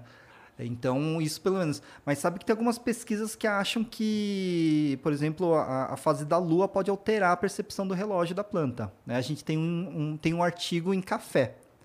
A gente que estava estudando cana-de-açúcar, a gente não conseguiu ver esse efeito. né? A gente estava estudando o que acontece com a cana-de-açúcar durante o dia, né?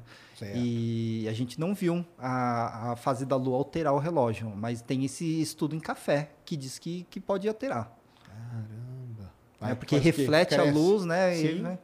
Cresce mais? Cresce que, que dá alguma. Ah, não, não, não chega, a gente não, esse estudo não chega a ver, isso aí chega a mostrar que o relógio Que tem, ele é alterado, que tem uma que tem alteração uma alteração.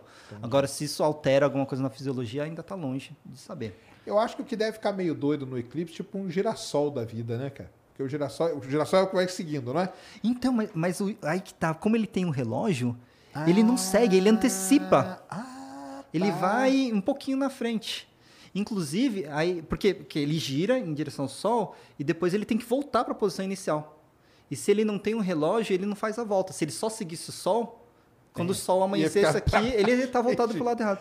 Claro. E sabe por que, que o girassol faz isso? Ah, Ele faz isso para aquecer mais a flor. Por quê? Porque insetos, principalmente os voadores e esses pequenos, eles têm um problema de energia. E aí eles têm um problema de aquecimento, eles têm que manter a temperatura para conseguir manter o- a contração muscular que permite que eles voem. E aí o girassol, ele seguindo o sol, ele se aquece mais e aí ele atrai os insetos entendi. que se aquecem lá, acabam comendo um néctar, se, polini- é, se sujando de pólen dele. e vão atrair. E aí eles conseguem é, um pouco de calor para poder voar mais, ter uma atividade física um pouco mais ativa. Que legal, cara. É, e, e aí o relógio ajuda o, girassol exatamente a, a- antecipar, né? não só reagir ao sol e depois voltar para a posição inicial. Entendi. Caramba. É esperto mesmo. Ah, inteligente, hein? Tô chegando à conclusão. Tô chegando à conclusão. Não são inteligentes. Não são, né? Não é, são, né? é- é o que as plantas que derrubaram a live mandaram É. eu falar. Você tem muita planta em casa, assim? Ou não? Ou é mais só pra, pra Você tra... acredita que, que quem, quem curte mais é minha esposa? Ah, é? Eu não sei, eu acho que eu fico tanto tempo em volta de com as plantas que. Ela é editora de livros didáticos. Ela Ah, também tá. fez ciências biológicas, é, mas ela tem até uma hidroponia lá. A gente tem umas alfaces, Ah, legal. alface, couve, e, e ela tem, ela cuida lá do quintal, das coisas assim. Eu só dou os pitacos. mesmo. Entendi. Mas você não tem. Porque a gente às vezes pensa, né, que, que, que quem gosta, mas é que já via no trabalho tanto também, né? Pois é, eu acho que é isso, né? Eu, eu até me sinto mal, eu falo, ah, eu devia ter mais, mas eu não, Melhor não, né, Bia? Você, dá aula de quê ali na USA? Aula de, de quê? De Eu dou aula principalmente de bioquímica geral Bioquímica. e biologia Ah, molecular. tá. Né? Então, é, eu vi até que te- tem alguns ouvintes que pedem para a gente falar mais, para você falar um pouco mais de biologia molecular e bioquímica. Né? Se vocês quiserem mandar perguntas sobre isso, eu Aí, posso ó. tentar responder. Que- o que, que é a bioquímica, então? Vamos. É, a bioquímica seria como funcionam as reações químicas que sustentam a vida, né, como a gente conhece. Quando a gente dá aula na graduação, a gente tem que focar, né? Então a gente foca bastante no, no- na bioquímica do ser humano, Ser né? humano. Então, que tipo de reação química que tem ocorre no nosso corpo que mantém o nosso corpo funcionando? Então, por exemplo, que é como que o corpo pega um- uma molécula de açúcar e tira energia dessa molécula? Entendi. né? Por que, que a gente armaz... é, a gente tem, a gente acumula gordura, né? É, que é uma maneira de armazenar energia sem acumular água. Então a gente es- estuda e explica esse tipo de coisa, né?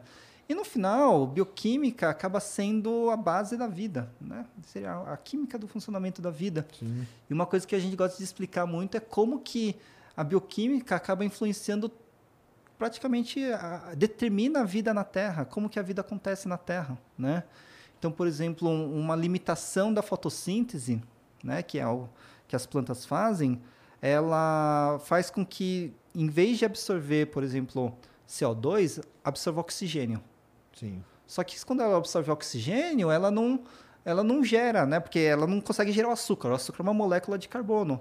Então ela, ela ali o absorve o CO2, CO2, né? Que tem carbono, para fazer a molécula de açúcar. Se ela absorve O2, Não tem o não C. tem, não tem o C. E isso chama fotorrespiração. É, a fotorrespiração começa a aumentar muito dependendo da temperatura ambiente. E aí tem plantas que são que têm uma fotossíntese levemente diferente, que conseguem é, meio que desviar um pouco desse, de- dessa Entendi. fotorrespiração. E aí você vai ver a distribuição de espécies no planeta. Nos locais mais quentes tem essa fotossíntese, que chama fotossíntese C4. Nos lugares menos quentes tem fotossíntese C3. Então, bioquímica, que na verdade é, é o funcionamento da enzima, né, que é da, da proteína que fixa o, o CO2, ela, é- essa limitação dela determina a distribuição de ecossistemas. Que legal? É, é fe- fenomenal. É. Assim, eu tento falar, porque bioquímica, quem faz graduação sempre tem medo de bioquímica, odeia Ah, bioquímica, é porque mas é pesada a matéria? pesada a matéria, né? E, Você é mas- carrasco lá com a molecada? Não, eu sou um professor legal. Não É, é, pra é- mim que tem que perguntar, né? Não, não, lógico. É, é em qual período? Não, eu gosto, eu gosto de dar uma bioquímica que mostre exatamente isso, né? Que é, essas coisas, como que. se eu- porque se a gente foca só na parte química, da parte. Sim, sim. É, é muito abstrato, né? Então a gente tem que mostrar essas coisas mais amplas, né? Como que impacta o nosso corpo, é, o- outros organismos, e aí fica mais interessante, né? Geralmente eu dou aula. As pessoas têm bioquímica no primeiro ano. Então você sai daquela vibe do, do, do ensino médio e cai num curso. a- a- Às vezes, bioquímica é o primeiro curso realmente difícil que as pessoas têm, né? Dessa área de biologia, biomédica, área de saúde. E aí é um choque. É um choque. É um choque, deve ser um choque gigante. É igual pra nós cálculo, coisa assim. É, seria o equivalente A a sai um da- cálculo, ou de repente, sei lá, uma física É, é- quântica, é. alguma coisa. Porque é uma coisa que você tem muito pouco no, no ensino médio. Né? Ah, é, né? Não sei, você não vai ter, né? Esse funcionamento e tal, não, Então. não faz parte daquilo ali, né? É, e aí, então, é, é um, é um choque para muita gente. Assim. A gente tenta diminuir o, o choque, mas às vezes não dá. Às vezes não dá, é E a gente tenta não causar traumas psicológicos. Pô, eu tenho um trauma com a química, cara. Nossa senhora, eu fiz que eu fiz geofísica, Ah, só que eu tinha aula de química. Uhum. Lá no, no, no IQ, lá no Instituto de Química. É o meu Com uma- instituto. lá no seu, né? É. Com uma professora, já morreu faz tempo, uma professora baixinha, assim, cara. Como que achava? Mas esqueci o nome dela, cara. Mas eu vou contar essa história que é muito engraçada. Aí a gente tava tendo aula de química, né? Eu, pô, química, eu era bom em química né? no, no colegial. Ah, então. Aí foi lá, prova, né? A professora, ela era brava pra caramba, cara. Era uma baixinha. Pô, esqueci o nome dela, cara. Ela falou assim: pessoal, a nota mais alta da sala foi 0,6. Aí, beleza. De 10. É, de 10, cara. Aí eu recebi minha. Eu lembro, eu tirei 0,3. Aí eu cheguei pra professora, cara, eu sou, sou besta demais. Isso é era primeiro ano. Sim, sim. Cheguei pra ela e falei assim: e aí, professora, essa nota aqui é multiplicada por algum fator? ela é sim. No seu caso, por zero. Olha, a professora. Cara, ela, ela- matéria de química. É porque é, é isso que você falou, cara. É, uma, é um abismo de, de diferença Mas- que não dá. cara. Mas isso é uma coisa muito importante também de falar para quem está pensando em fazer graduação, né? Que nem sempre a- a- o que você aprende na faculdade tem a ver com a matéria no ensino médio. Como eu Ah, falei, sim. eu odiava botânica no ensino médio. Eu odeio ainda aquela, aquela botânica, assim. Não, não acho que faça sentido. O que é legal é saber como a planta funciona. Não saber o nome de cada célula que a planta tem. Não, saber as, o nome, nome, nome, nome, que era a minha. minha. Filos, aquelas É, classificações. não, é legal né? saber como a planta funciona. O que, que faz a planta funcionar? Exato. O que, que é, É. importante para uma planta funcionar? Essa parte aí que é legal, né? ah, isso é legal. Eu, pelo menos, eu acho, né? Talvez com as pessoas discordem, mas eu gosto de saber como plantas funcionam. Ah, É Por isso que eu tô aqui. E, o, e aí na bioquímica, o pessoal não pergunta pra você, não, se tem vida em outro lugar do universo, não? O pessoal fala. Olha, nunca me perguntaram.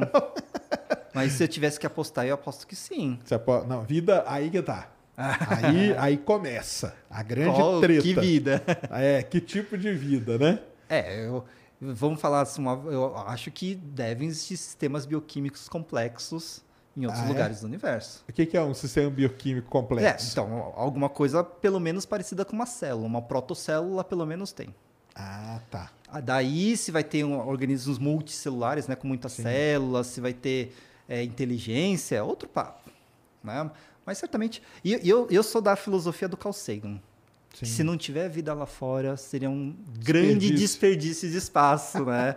e assim, as probabilidades, não, certamente tem. Não. A gente, por que, que eu acho isso, né? Vamos falar. Primeiro, tem água por, por aí, né? Tem planetas com água, tem águas, tem vários corpos É um elemento água. abundante. Um elemento é, abundante. É abundante, é. Então, é, e obviamente, não necessariamente vida precisa de água. Sim. Mas a água, é, a gente conhece vida que precisa de água, então vamos começar por aí. E aí, então, tem água. Tem muitas moléculas orgânicas também. Tem nebulosas inteiras feitas com che- cheias de moléculas orgânicas. Então, tem água, molécula orgânica, aminoácidos que formam proteínas, nucleotídeos que formam é, código genético, RNA, DNA. Então, por que que seria só aqui? Aqui não tem. O que, que aqui tem de importante, que, de diferente? Que Ah, aí, aí, aí eu entro com a minha teoria. Vamos lá. Vamos lá que eu gosto. Não, minha, te... não, minha, minha... teoria. É só a Seu defesa que eu pitaco. falo. É, meu pitaco. Meu pitaco é o seguinte: o pessoal fala assim, não, cara, mas tem que ver que é tipo é infinito e tal, e vai se repetir. O que eu falo pessoal é o seguinte, cara, que nós aqui, por exemplo, essa vida nossa aqui, Uhum, eu acho que a gente. Vamos supor que tem uma equação para montar esse ser humano. Tem Tá uma bom. equação aqui, ó. Tá. Você tem que misturar o quê? Tem que ter água, tem que ter é, elemento orgânico, né? carbono, nitrogênio, Uhum, tem que ter o fósforo, calor, tem potássio. que ter. Tem que ter uma um certo tipo de calor. Sim, um- tem um Né? intervalo específico, né? Isso, exatamente. Aí você começa a ter, aí tem, tem um, mais um monte de coisa. Tem que ter um campo magnético, tem que ter uma estrela que seja, né, no caso, parecida com o Sol. Tem que ter a distância que a gente está do Sol, que é a tal da zona habitável que a gente fala. E aí você vai colocando, cara. Cada uma dessas coisas é uma variável. Uhum, claro, claro. E na minha, no meu pitaco, nós não sabemos, cara, ainda todas as variáveis. Você acha que a gente Possivelmente. sabe? Não. Não, e- e- mas olha só, eu vou, eu vou trucar o seu. O, o que- Ah, então vai porque lá. aí, vamos continuar essa equação. Aí tem a equação, na equação tem os fatores que é, precisam com que organismos consigam achar energia suficiente para manter uma- um, um- ecossistema ou uma Sim. população. E aí essa energia tem que ser, eh, tem que ser a vida tem que ser estável por um tempo suficiente para desenvolver multicelularidade. É ma- mais uma variável. Oh, mas valeria. E aí tem inteligência, que é uma Isso. variável. Eu não sei se, tem, se você já conversou com alguém aqui Isso, sobre do- isso. Douglas Galante. Não, ma- Mas a, a evolução do cérebro humano é uma coisa maluca. O cérebro é um tecido extremamente caro energeticamente falando. Então, um cérebro grande, capaz de ter uma inteligência, uma consciência, não é uma coisa fácil de surgir. Tem umas condições específicas. Então, bota tudo isso na equação. Só que essa equação, o resultado é diferente de zero. Sim, porque, Porque tem, tem- um, né? tem um. Tem um, Então, exatamente. e se, e se essa equação longuíssima tem, certamente tem a mais curta, que é desenvolvimento de um sistema complexo bioquímico, uma Ah, protocélula. Mas aí, aí, uma- aí eu tô tranquilo. Ah, tá. Aí, eu isso, é- acho isso que, é excessivo. aí eu acho que beleza. É, Não, aí- e a- aí eu acho que a gente tem até aqui no sistema solar, cara. Eu acho. Oh. Entendeu? Qual, qual é a sua, sua aposta aqui? Encélado da vida, Europa, naqueles Europa, oceanos talvez, ali, né? entendeu? Isso eu acho que com certeza Hum, tem um monte, cara. Agora eu, eu falo é inteligente. Ah, a nossa, tá, entendeu? tá. É, aí já começa a ficar mais difícil, né? Aí eu já. já não apostaria tanto dinheiro, mas e, e, tem a questão de ser não só a questão de, de existir a vida inteligente, mas de ela ser concorrente com a nossa com a nossa civilização, né? Então, aí entra essa outra questão, que é até uma coisa que eu falo aqui para todo mundo quando, quando eu entro nesse assunto, que uma das variáveis que tá sendo, tão sendo considerada, está sendo considerada agora é a tal da autodestruição. Ah, é, então. Eu Porque penso uma, nisso todo dia. Uma civilização dessa, ela pode chegar no momento que ela se autodestrói, seja por guerra, Sim. seja bom, a pandemia, porque a pandemia tá aí, cara, entendeu? Sim. Então, um vírusinho aí com vírus, cara, vírus. Tem coisa mais simples que vírus? Difícil, né? É o caos que ele causou, né? E, e, e aí, quanto tempo, sei lá, se a gente... Vamos, vamos ser otimistas, vai? a gente dura mais mil anos. é, quanto tempo de, de vida inteligência inteligente perceptível a gente teve no planeta? Tá, não. Pouquíssimo. Pouquíssimo. É. Pouquíssimo num universo de bilhões de anos. É, pouquíssimo. Então, é... Então, primeiro, se a gente quer que achar a vida inteligente lá fora, a gente tem que mostrar que a gente tá aqui para durar, para milhões de anos. A gente ainda não, não chegou nem nos milhares de anos direito. Mas eu sei que o pessoal está escrevendo aí no chat. Eles estão escrevendo assim: não, T tem, mas é que nós nunca vamos contactar. Então, sair contactar é pior. não, porque aí tem o salto. Né? Primeiro é perceber que tem uma é, vida, sei exatamente. lá, receber o, a TV a cabo alienígena. Exatamente, e aí a outra coisa é, é, Não, mas é que é um negócio muito. Cara, é um negócio assim que faz a gente viajar muito, né? Porque aí você pega outra frase lá do Calcenho, que é como que é que ele fala? Eu não sei o que, que é mais desesperador. Saber que a gente tá sozinho ou saber que tá cheio de gente aí, a gente não vai ver não ninguém, consegue entendeu? se conectar, né? É, pois é. Pois o é. que que te desespera mais? Nossa, Você como bioquímico aí. Não, eu... eu enquanto a gente está no universo das possibilidades, eu acho que, que para mim basta. A minha imaginação me sustenta, né? É, mas, puta, seria demais a gente achar vida fora do planeta, né? Ia ser. E você acha que o dia que a gente achar mesmo essas que sejam, é, vamos dizer assim, mais simples, mais simples, porque não são simples, né? Uhum. Mas do ponto de vista assim da inteligência, você acha que vai ser um grande Nossa, vai ser um achado espetacular. É, vai mexer com muita coisa, Bom, né? primeiro, né? se a gente achar no sistema solar, então, imagina só que tipo de pergunta. Surgiram do mesmo lugar ou não? São, a vida surgiu independentemente ou surgiu por Sim, alguma panspermia, algum tipo claro. tipo assim? É uma possibilidade, né? É, qual é, né? Que, que, até onde vai? Quais são os princípios que regem? Que imagina só, a gente, queira ou não, a gente tem um N igual a 1 sobre a vida da Terra. Sim. Se a gente, como, como que evoluiu essa vida? Será que ela só existe uma protocélula? Será que tem espécies, comunidades? A gente começa aí, que, que, que leis são realmente fundamentais para a vida? Porque queira ou não, biologia é uma ciência muito soft, né? Porque a gente não consegue gerar leis muito né? Sempre tem exceção. A gente fala, a biologia é o lugar onde você vai atrás das exceções. Então, o que, que é realmente necessário? Será que água é necessário? Será que proteínas são necessárias? Entendi. Será que DNA, RNA? Ou será que você consegue armazenar a informação de uma maneira diferente, né? É. Uma das coisas que eu acho que eu posso apostar é que tem algum sistema de armazenamento de informação. Na minha cabeça, é, você só consegue gerar um ciclo evolutivo quando você tem informação entrando no, no processo. Inclusive, eu até ousaria colocar informação é, na definição de vida, alguma, algum tipo de informação hereditária na definição de vida. Então, né? Tá, passar, é. passar para um, um, um descendente, é. né? Porque é aí que você gera a, a questão do, do impulso evolutivo, você Sim. gera. E aí você vê. É, é mas. e outra lá, pergunta que tipo que eu de informação fazer, vai não, ser? é. E outra pergunta que eu gosto de fazer também é o seguinte: se achasse, você preferia que fosse igual ou diferente? Olha, eu tô, eu tô aceitando qualquer coisa. o que tiver, eu aceito, porque de qualquer forma. É, é o tipo de questão que.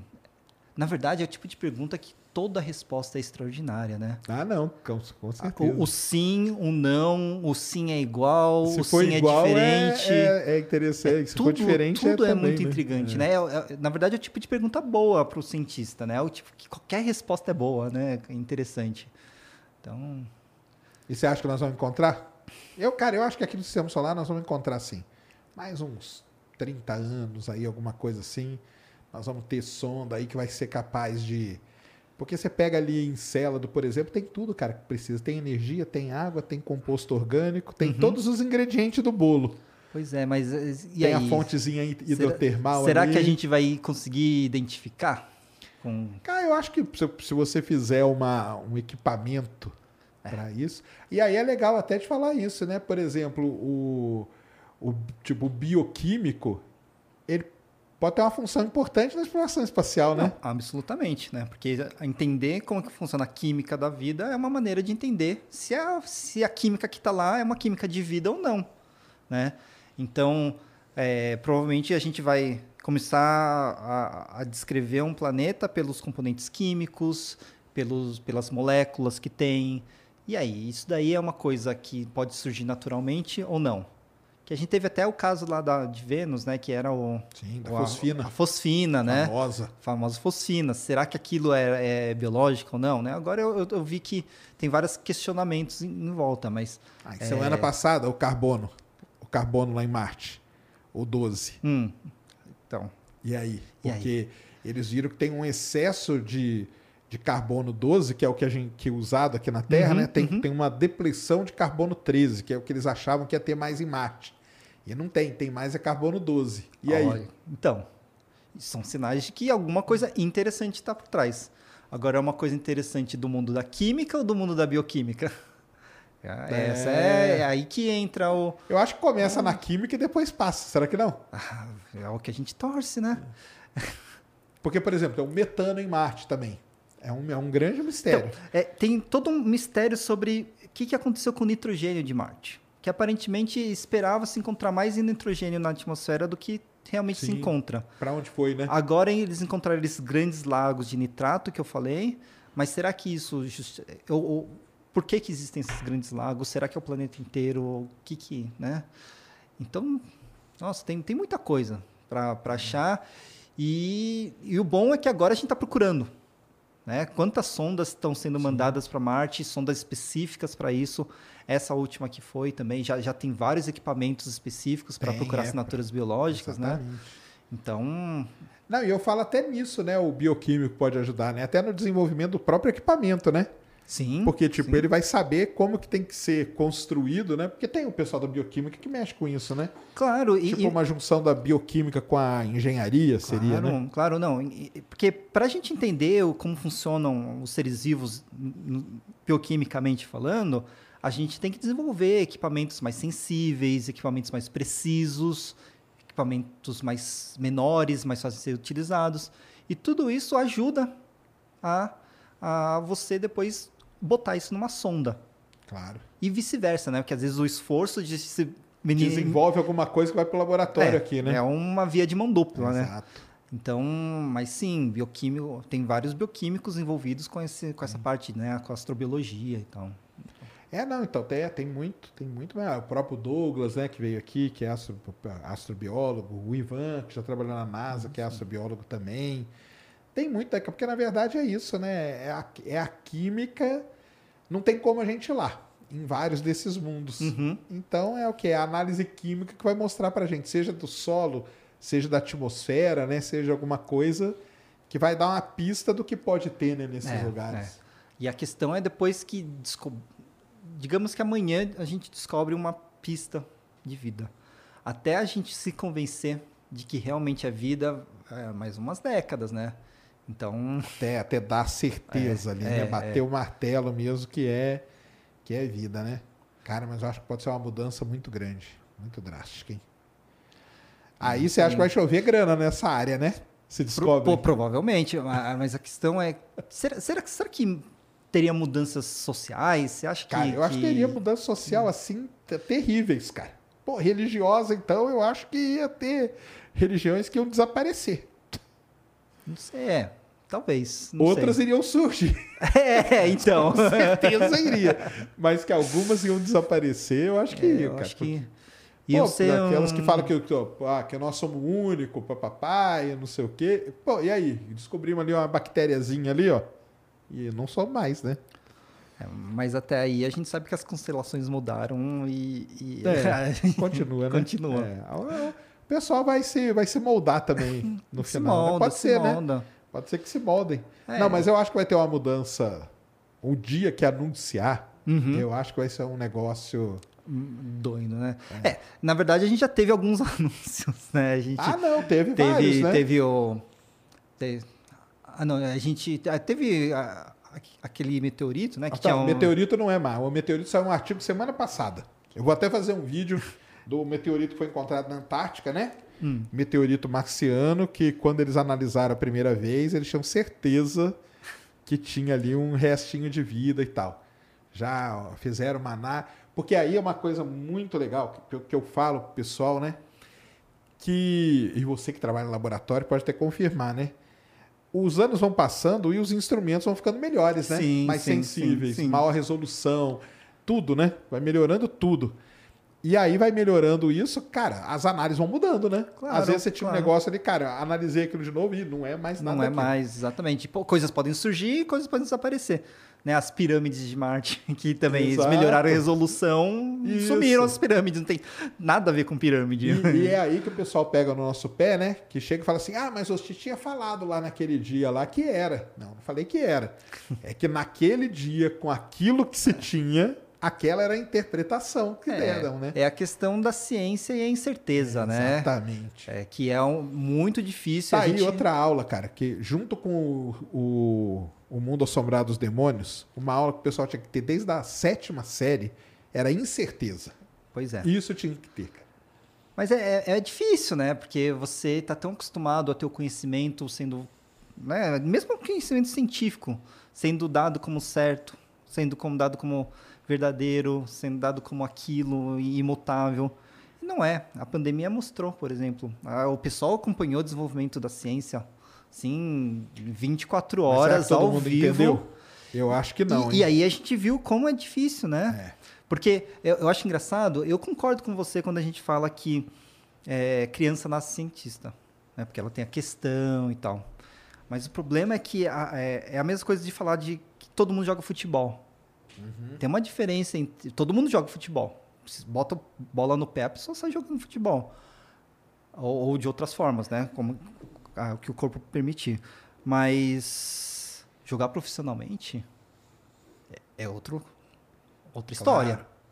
Né? Tem até um, um, tinha um time, tem um time de Cambridge lá que, que tem os melhores jogadores da universidade. Eles é, jogam super bem, são extraordinários. Botaram esse cara para jogar no, no Cambridge United, né, CU, é, lá no lá O no time da cidade. time da cidade, terceira divisão para baixo. O cara não acertava um passe num jogo profissional. Jogo profissional de terceira divisão. Então, você pode ser o melhor armador, mas aí tem um salto Tem um pro profissional. salto, é. E aí que vem a parte difícil da ciência. Porque fazer as questões, que é uma coisa básica de um cientista, as crianças têm. Mas daí para interpretar as respostas, entender e contextualizar, aí você precisa de um profissional. E aí que é a parte difícil. Porque, por exemplo, lidar com incerteza. Que é como a gente faz com ciência. A gente tenta reduzir as incertezas. Exatamente. Só que, é para isso você tem que entender como funciona. Né? Então, na pandemia, a gente começa com muitas incertezas. Aí a gente fala, 100% de incerteza. 100% de certeza. Então a gente fala, então, o que, que a gente acha? Vamos, a gente conhece gripe. Então vamos, vai agir como gripe. Aí faz modelo com gripe, faz é, como evitar com gripe, faz tudo baseado em gripe. E aos poucos a gente vai descobrindo mais sobre o vírus. E aí, o que acontece? Reduz a incerteza e aí a gente começa a refinar a resposta. Só que é uma coisa que muda o tempo todo. E tem gente que não gosta disso. Tem gente que fala, esse cientista não sabe de nada porque ele está mudando de ideia o tempo todo. Quando o fato da pessoa estar mudando de ideia o tempo todo pode ser um indício de que é uma bo- um bom cientista. Porque é um cientista que, sabendo que a incerteza está mudando, ela consegue chegar mais perto do, do que está acontecendo. Hoje a gente sabe muito mais do que acontece, mas ainda tem incertezas, né? E a gente vê também que não é fácil. É, A gente tem a ideia do filme, do seriado, fiz um experimento e encerrei o assunto. Matei a teoria com esse experimento. E não é assim, né? Por exemplo, uma questão polêmica, ivermectina. Quantos artigos sugerem que ela tem um efeito? Artigos bons, não estou falando dos picaretas, que tem muito artigo picareta, mas quantos artigos bons mostram que talvez tenha um efeito? Gente- Então, por quê? Atualmente, o consenso é que parece que não tem, ou se tiver é muito pequeno, ou muito difícil de se pegar. Mas ainda, você tem muitos cientistas sérios que falam, não dá para cravar. A gente, a- a- a- o momento diz, provavelmente a ivermectina não tem efeito. É essa palavra aí que o pessoal não entende, cara. E aí, né, até a gente falar, não, não tem. É- É difícil. É difícil. E, e tem essa questão de geração de consenso, de você interpretar resultados, de você balancear resultados conflitantes. Né? E aí que entra a parte do porquê que é, da diferença entre o amador e o profissional. Ah, sim. Que aí o, o profissional, o especialista, é a pessoa que vai conseguir lidar com as incertezas, lidar com os dados conflitantes e saber falar, não, deve ser isso daqui que está acontecendo, com um grau alto de certeza. Não, com certeza. Com certeza, certeza. com certeza é assim mesmo. Não, incerteza é, é- Eu acho, cara, eu acho um pouco que. Faltou um pouco explicar pra galera durante a pandemia esse negócio de incerteza, entendeu? Porque eu acho que assim, o, o povão, povão, entendeu? O afegão médio, igual a galera gosta de falar. Ah, o cara não tá nem aí pra isso, cara. Assim, sinceramente, É. né? Ele não sabe que é assim que funciona. Ele quer saber o seguinte: eu vou tomar esse negócio aqui, vai dar resultado? Vai. Então. É isso que o cara quer, no final das contas. Mas é. Eu não sei, cara. Eu acho que fal- faltou um pouco de explicar. Cara, ó, funciona é assim, cara. Não é certo, entendeu? Pode ser. Ah, mas como assim? Porque aí é que a galera cai matando. Como assim pode ser? Mas você não sabe tudo? Não, cara. Não, não sei. Quem disse algum dia que o cientista sabe. É igual o negócio de vacina, entendeu? Ah, não, morreu não sei quanto. Lógico que morreu, cara. Alguém disse que a vacina é 100%? Não tem nenhum lugar, cara. Nenhum lugar o cara disse que é 100% segura. Da- Daqueles bilhões que foram vacinados, vai ter 2%, 1% que vai dar reação, que vai dar problema. Menos, hein? e Menos. tal. É, não, zero vírgula- Um que em um milhão, digamos. Isso. Um em um milhão, sim. Não, mas vai ter um número. Sim, X, vai ter um né? número. Vai ter um número X que vai dar problema. Só que a galera vai pegar e vai focar nesse aí que deu problema. Hum. Né? E É. aí falta o cientista um pouco, eu acho, entendeu? Falar, olha só, isso aqui é assim por causa disso. A gente não conhece, a gente não sabe. É tudo incerto, tudo incerto. E nós vamos, à medida que vai aumentando o número de casos, à medida que você vai vacinando mais gente e tal, você vai cercando melhor o problema. Mas, por exemplo, 100% nós nunca vamos saber. Mas, mas aí que tá. mas quem devia ter feito isso, né? É, informado a população sobre essas coisas? O cientista. Sim, O cientista, que devia estar divulgando, que devia estar falando é, de ciência, de como ela é feita. Assim, eu acho que divulgação científica feita por jornalistas e outros profissionais é excelente. Eu não vejo nada contra. Eu também não vejo nada contra de uma pessoa contratar uma equipe de consultores para fazer divulgação científica. Eu acho até louvável, na verdade. Só que tem certas coisas que é o cientista que tem que falar. Ah, sim. Quem que vai falar sobre como é feita a ciência? Quem que melhor vai falar como é feita a ciência? É o cientista. É o cara que trabalha ali no dia a dia, né? Que tá ali em laboratório. Exatamente. Que vai tal, falar, né? olha, não é tão certo. Olha, esse resultado aqui que parece extraordinário, não é tão extraordinário assim. Por quê? Por causa desses, esses problemas. É o cientista que tem que fazer isso. Por isso que eu acho que o cientista tem que fazer divulgação. Tem. Eu ainda exagero e falo que todo cientista devia fazer divulgação. Mas eu sei que é uma visão extremista. Mas tem que. E tem que ter os não cientistas também. Tem que ter todo um ecossistema. Né? Sim, ajudando, né? Mas é o cientista que vai explicar como a ciência é feita. Que melhor explicaria como a ciência é feita. Com certeza. Eu brinco, pessoal, eu tenho o meu curso de, de pós em astronomia e estava dando aula da Lua para a galera e em um mês, em um mês, a Lua tinha campo magnético, perdeu o campo magnético e ganhou de novo. E aí, quem é que tá certo? Cara, não tem ninguém certo, ninguém errado, cara. Os caras estão analisando e interpretando aqueles dados com o que eles têm, com as premissas que eles usam e chegando à conclusão. Só que se você lê um- o artigo, hora nenhuma o cara fala assim, não, é agora sim, 100% que não é assim. Tem um grau. O cara sempre vai querer ou fazer mais, no caso de astronomia, mais observação, no caso de biologia e tal, mais testes, mais coisa, porque é assim que você vai refinando o resultado, né? Então, é, é um pouco da, de cultura da científica, né, pro pessoal, né? Tinha que ter isso, né? Uhum, Mas é difícil. Assim, mesmo, a gente vê mesmo em países com alta cultura científica, a gente vê como é difícil é, falar sobre incerteza. Incerteza, risco, né? Eu não sei, eu, eu acho que o nosso cérebro não é muito feito para não é equipado com esse tipo de, de, de análise, assim, é, é muito difícil. Você tem que ser muito bem treinado para. Tem que treinar. Eu, eu sou, cara, eu sou tranquilo porque eu trabalho na área de petróleo, aonde o nosso grau de se você chegar e falar assim, eu acerto 30%, você tem o maior salário da história, entendeu? Da história. Que eu acerto nunca nem chega nem perto de 30%.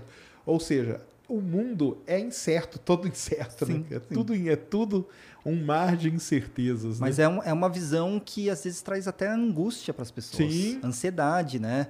É, é uma, é uma mudança de visão de mundo muito grande. É. É, então, eu não, não acho, eu não culpo as pessoas que, que não tenham esse tipo de visão, porque não é uma coisa fácil. né? Mas tem que seguir, né? Você tá com o seu. Você tá. Continua divulgando, né? Continua como divulgador, né? É, eu Como continuo. tá? Eu não tenho um projeto fixo, né? Um, um canal de YouTube, um blog, isso eu já não tenho mais, mas eu uso todas as oportunidades que eu tenho para divulgar. Então, Você se- veio lá da época do Science Blogs, né? Então, eu. Chegou a ter. Tá lá, né? Você é o fundador, né? Eu, junto com a Atila, Com a gente Átila, né? fundou o Vocês Science fundaram, Blogs Brasil. Eu exatamente. tinha o, o Brontosaurus em meu jardim. O dele era o Rainha Vermelha, né? Exatamente. Então, isso, o, o Science Blogs Brasil, que foi um- uma rede de blogs de ciência é, Legal pra caramba. foi muito legal, foi muito importante na época. Foi fundada com. Eu chamei o Atila no, no chat falei: Ó, Atila, vamos fazer isso, eu acho que dá pra. vai ser legal. E aí a gente começou, foi um projeto nosso. É, foi demais, demais mesmo. Demais. E aí o Science Blogs virou Science Vlogs hoje. É, Né? e Tem, né? aí, mas isso já é uma transformação que já eu já estava fora, né? Eu, é, quando eu fui contratado na USP, eu achei melhor é, me desligar do Science Blogs Brasil, né? Para evitar conflitos. E, e aí continuou o Quintaro, o Isso. Rafael. Rafael, e em algum, em algum momento eles viram que a- o conteúdo na internet Mudou, né? e a, a- a natureza do conteúdo mudou. Né? E foram para o vídeo. E foram muito Exatamente. espertos. Outro que percebeu a, a mudança para o vídeo muito cedo foi o Atila, né? O Atila já na época do Science Blogs ele queria ter um, um canal, não, não era um canal de YouTube porque acho que nem tinha, mas ele queria produzir, produzir vídeos de ciência naquela época. É, e aí foi atrás dos podcasts, então ele foi atrás do, do, Jovem, Jovem Nerd, Nerd, né? o Jovem Nerd felizmente aceitou, entusias, é, ele é um entusiasta né, da divulgação. Exato, exato. E porque ele percebeu na época que, que só os, os blogs não iam já estavam chegando na saturação e ia ter um ponto de virada. né? E, e aí não é à toa que ele é super bem sucedido, né? Porque ó, lá atrás É, a gente tá atrás, falando tá falando de 2008, Oito. 2009. É, 2008. Ele percebeu é, essa a mudança. E você resolveu parar com o blog assim por, por conta própria para não. Não, o que acontece é que você, eu como acadêmico, como professor universitário, eu tenho um milhão de atividades, Ah, né? É, isso é verdade. E aí o tempo que eu tinha disponível para manter um blog, ele se diminuiu assim muito. Tinha o Twitter, eu divulgo bastante ciência pelo Twitter, né? E, e eu achei melhor ficar lá. Eu é, por muito tempo eu, eu era um dos poucos cientistas no Twitter. Então as pessoas vinham me perguntar coisas. Até no começo da pandemia, eu tive que atuar bastante na divulgação. Porque não tinha. Agora a gente tem um monte de biomédico. Um monte, eu fico super feliz, porque eu, que não tenho formação em biomédica, nem de saúde, eu tinha que falar, responder coisas que eram um pouco fora da minha área, né? E, aí o risco, né? Que a gente fica falando, o risco de eu falar uma besteira aumenta, é grande. Né? Eu espero que não tenha feito muita besteira, eu acho que não, mas é, era um risco grande. E agora tem profissionais fazendo isso, pessoas super competentes, eu fico super feliz que, que não está mais nas minhas costas. Eu, eu gosto de planta, né? mas na época, né, e, e, parece que faz 20 anos atrás, mas é. na época é, tinha pouco cientista no Twitter. Agora sim, tem um monte, sim. fico super feliz. Que, tá aumentando, é... né? O pessoal tá, tá vindo. Não, legal demais. Tem pergunta aí, Mulambos? Opa, joga na tela aí. Pra cá que aparece? É. Tinotonic, Tinotonic, é isso, né? Uhum. Fala, meu querido Sacane. Por grande influência do teu e de outros conteúdos científicos, escolhi cursar Química. Aí, ó, meus Não, ainda bem, cara. Vai, vai, vai firme. A parte de divulgação científica traduzida para as massas me interessa demais. Legal. Por fim, pode mandar um abraço para o meu amigo Pedro Calegaro. Tá aí, ó. Um salve aí, Pedro Calegaro. Tamo junto, viu? Salve, Pedro. E essa, essa palavrinha aí que ele usou, né? Parte de divulgação científica traduzidas para as massas, né? É meio isso aí que eu falei, né? Do, do, do afegão médio, né? Mas é, é o cientista adequar a linguagem, né? para o público, né? Pois é, eu, a gente faz isso o tempo todo, a gente adequa a linguagem para falar com os nossos pares, isso. que às vezes tem os mais especialistas, menos especialistas.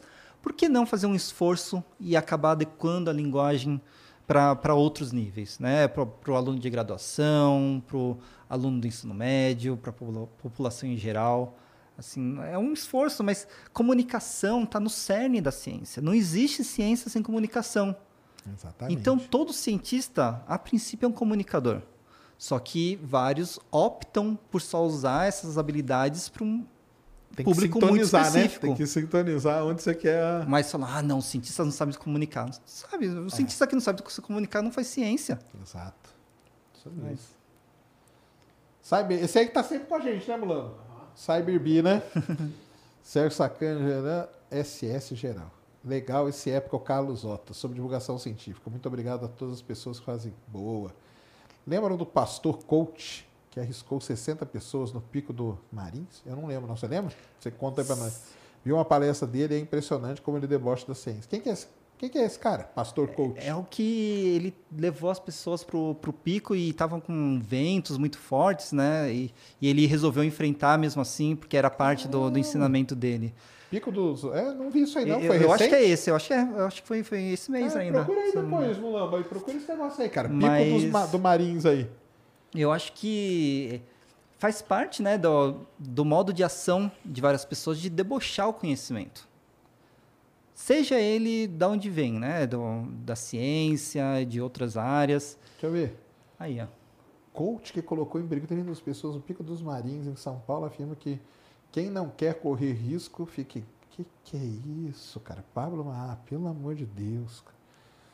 Ah, isso aí, cara. Vai subir o morro aí. Cara, eu conto uma história. Eu conto uma história que aconteceu comigo, entendeu? Comigo. Eu estudava eu fazia geofísica e eu tinha uma matéria de geologia que é espeleologia, que é estudar caverna. Uhum. E nós fomos com a turma para estudar as cavernas aqui do Petar, aqui em São Paulo. Certo. E aí, cara, começou a escurecer aí de Caverna do Diabo. Caverna do Diabo ela não era totalmente mapeada ainda na uhum, época. Uhum, uhum. E eu morro de medo, cara. Sou cuzão mesmo, morro de medo.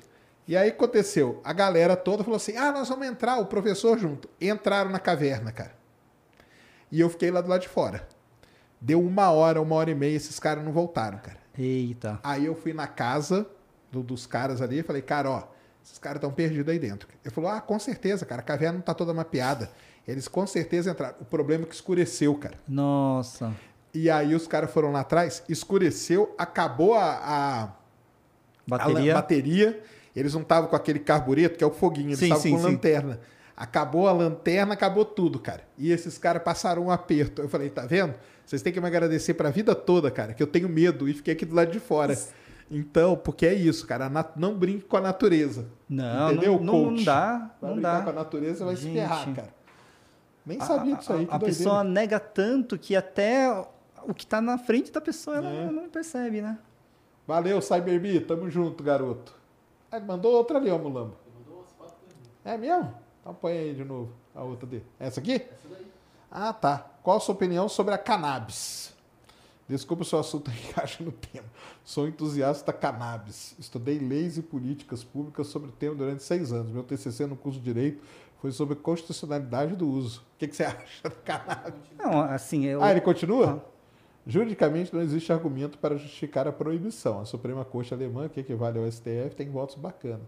Fico revoltado com a ignorância e preconceito sobre o tema. Fez com que o Brasil quase não desenvolvesse ciência sobre a, com a planta. Ah, é uma planta aí, ó. E aí? Não, então, é uma planta. Tem a ver, então. Que ela, ela produz uma molécula extremamente complexa e interessante, com efeitos extremamente complexos e interessantes, né? Mas o que a gente vê em outros países é que a legalização não trouxe problemas gigantes, pra, né? É, a gente sabe do ponto de vista de saúde que tem é, alguns cuidados, e a gente sabe que, que a cannabis ela produz muitas moléculas que podem ter aplicações. O que tem sido muito difícil agora, que como tem muito interesse, é descobrir exatamente quais são essas aplicações. Né? Porque aí você começa a ver, ah, você usa o ursinho de goma com canabinol para tudo. O que, que disso é verdade, o que, que disso é mito? Né? Então a gente está num momento em que a gente precisa parar e, e tentar Entendi. Entender. Entender. Entender, o que está acontecendo.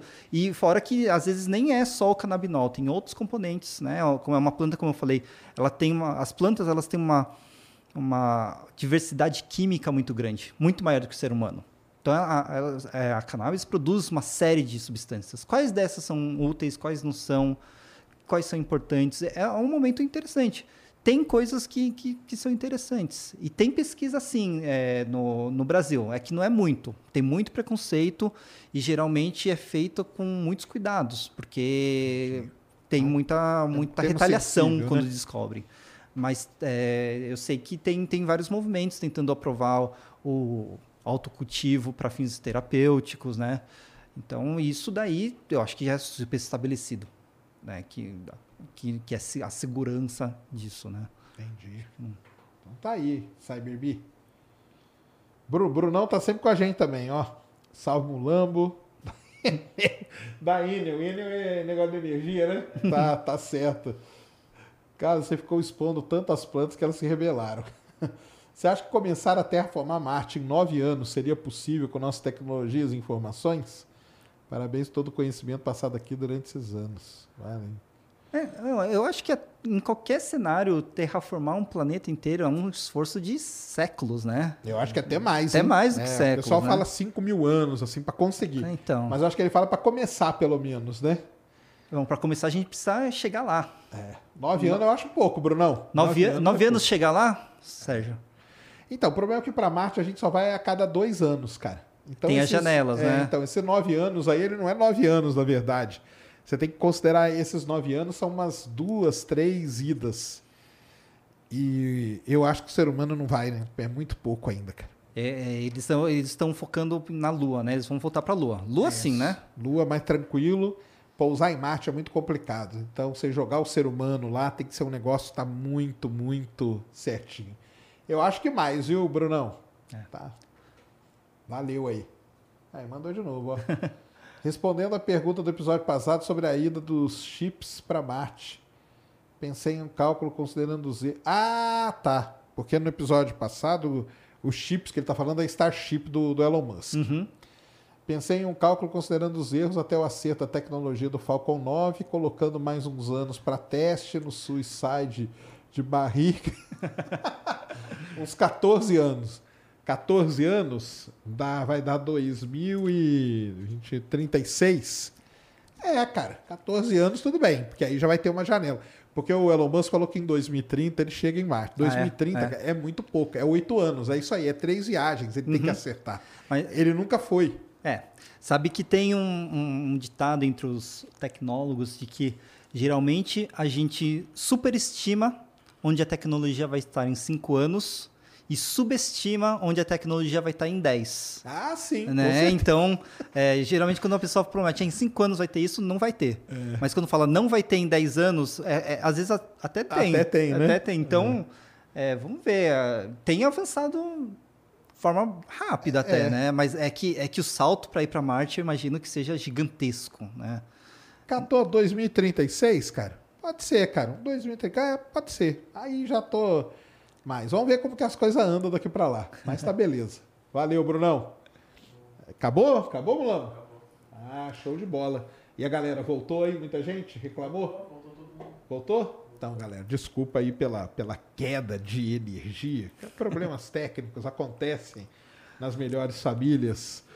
Carlos, deixa aí suas redes, onde o pessoal te acha, onde que é mais fácil É, conversar contigo. O local mais fácil pra me achar é no Twitter. É a minha rede. Treta muito lá? Não. Não, né? Você Não, treta, não, né? eu, eu, eu evito a fadiga, sabe? Eu, eu deixo. a- Parte do que eu gosto de ter muito de divulgador agora é que eu posso deixar a treta com eles, né? Isso, tá eu fico. certo. Mas, por favor, eu gosto, adoro falar de ciência, adoro responder perguntas. É arroba Carlos Rota, né? Tudo junto. Rota é H-O-T-T-A. Beleza. E tem várias maneiras de ler o meu handle do Twitter, vocês usam sua a criatividade. E, e, por favor, se comuniquem. Eu gosto, eu gosto. Eu tô, eu tô lá para isso, para conversar com vocês. Então, por favor. Aí. Sigam lá o Carlos. Se você aí está querendo entrar na faculdade de Química, Bioquímica, de Biologia, né? Isso. Troca ideia com ele lá que ele vai te incentivar. Ou não, né? Tô brincando. Não, eu incentivo sempre, mas não sou responsável pelas suas decisões. Coisa boa, boa. Isso mesmo, é isso mesmo. Mas tem que incentivar mesmo, trazer a molecada aí pra, pra, pra ciência, cara. Muito bom. Deu aí, Mulambo?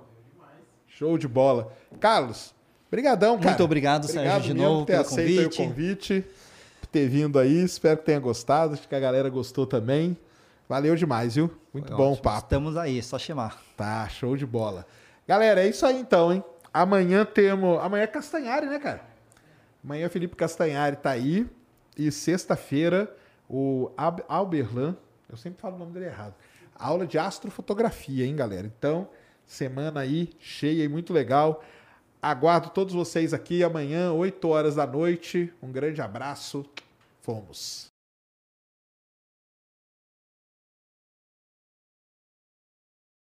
Mary redeemed a $50,000 cash prize playing Chumba Casino this year. I was only playing for fun, so winning this was a dream come true. Chumba Casino is America's number one social casino experience. It's serious fun. With over 80 casino style games to choose from, you too could win life changing amounts of cash. Be like Mary. Log on to chumbacasino.com and give them a whirl. That's chumbacasino.com. No purchase necessary, void or prohibited by law. 18 plus. Terms and conditions apply. See website for details. The voice in the preceding commercial was not the actual voice of a winner winner.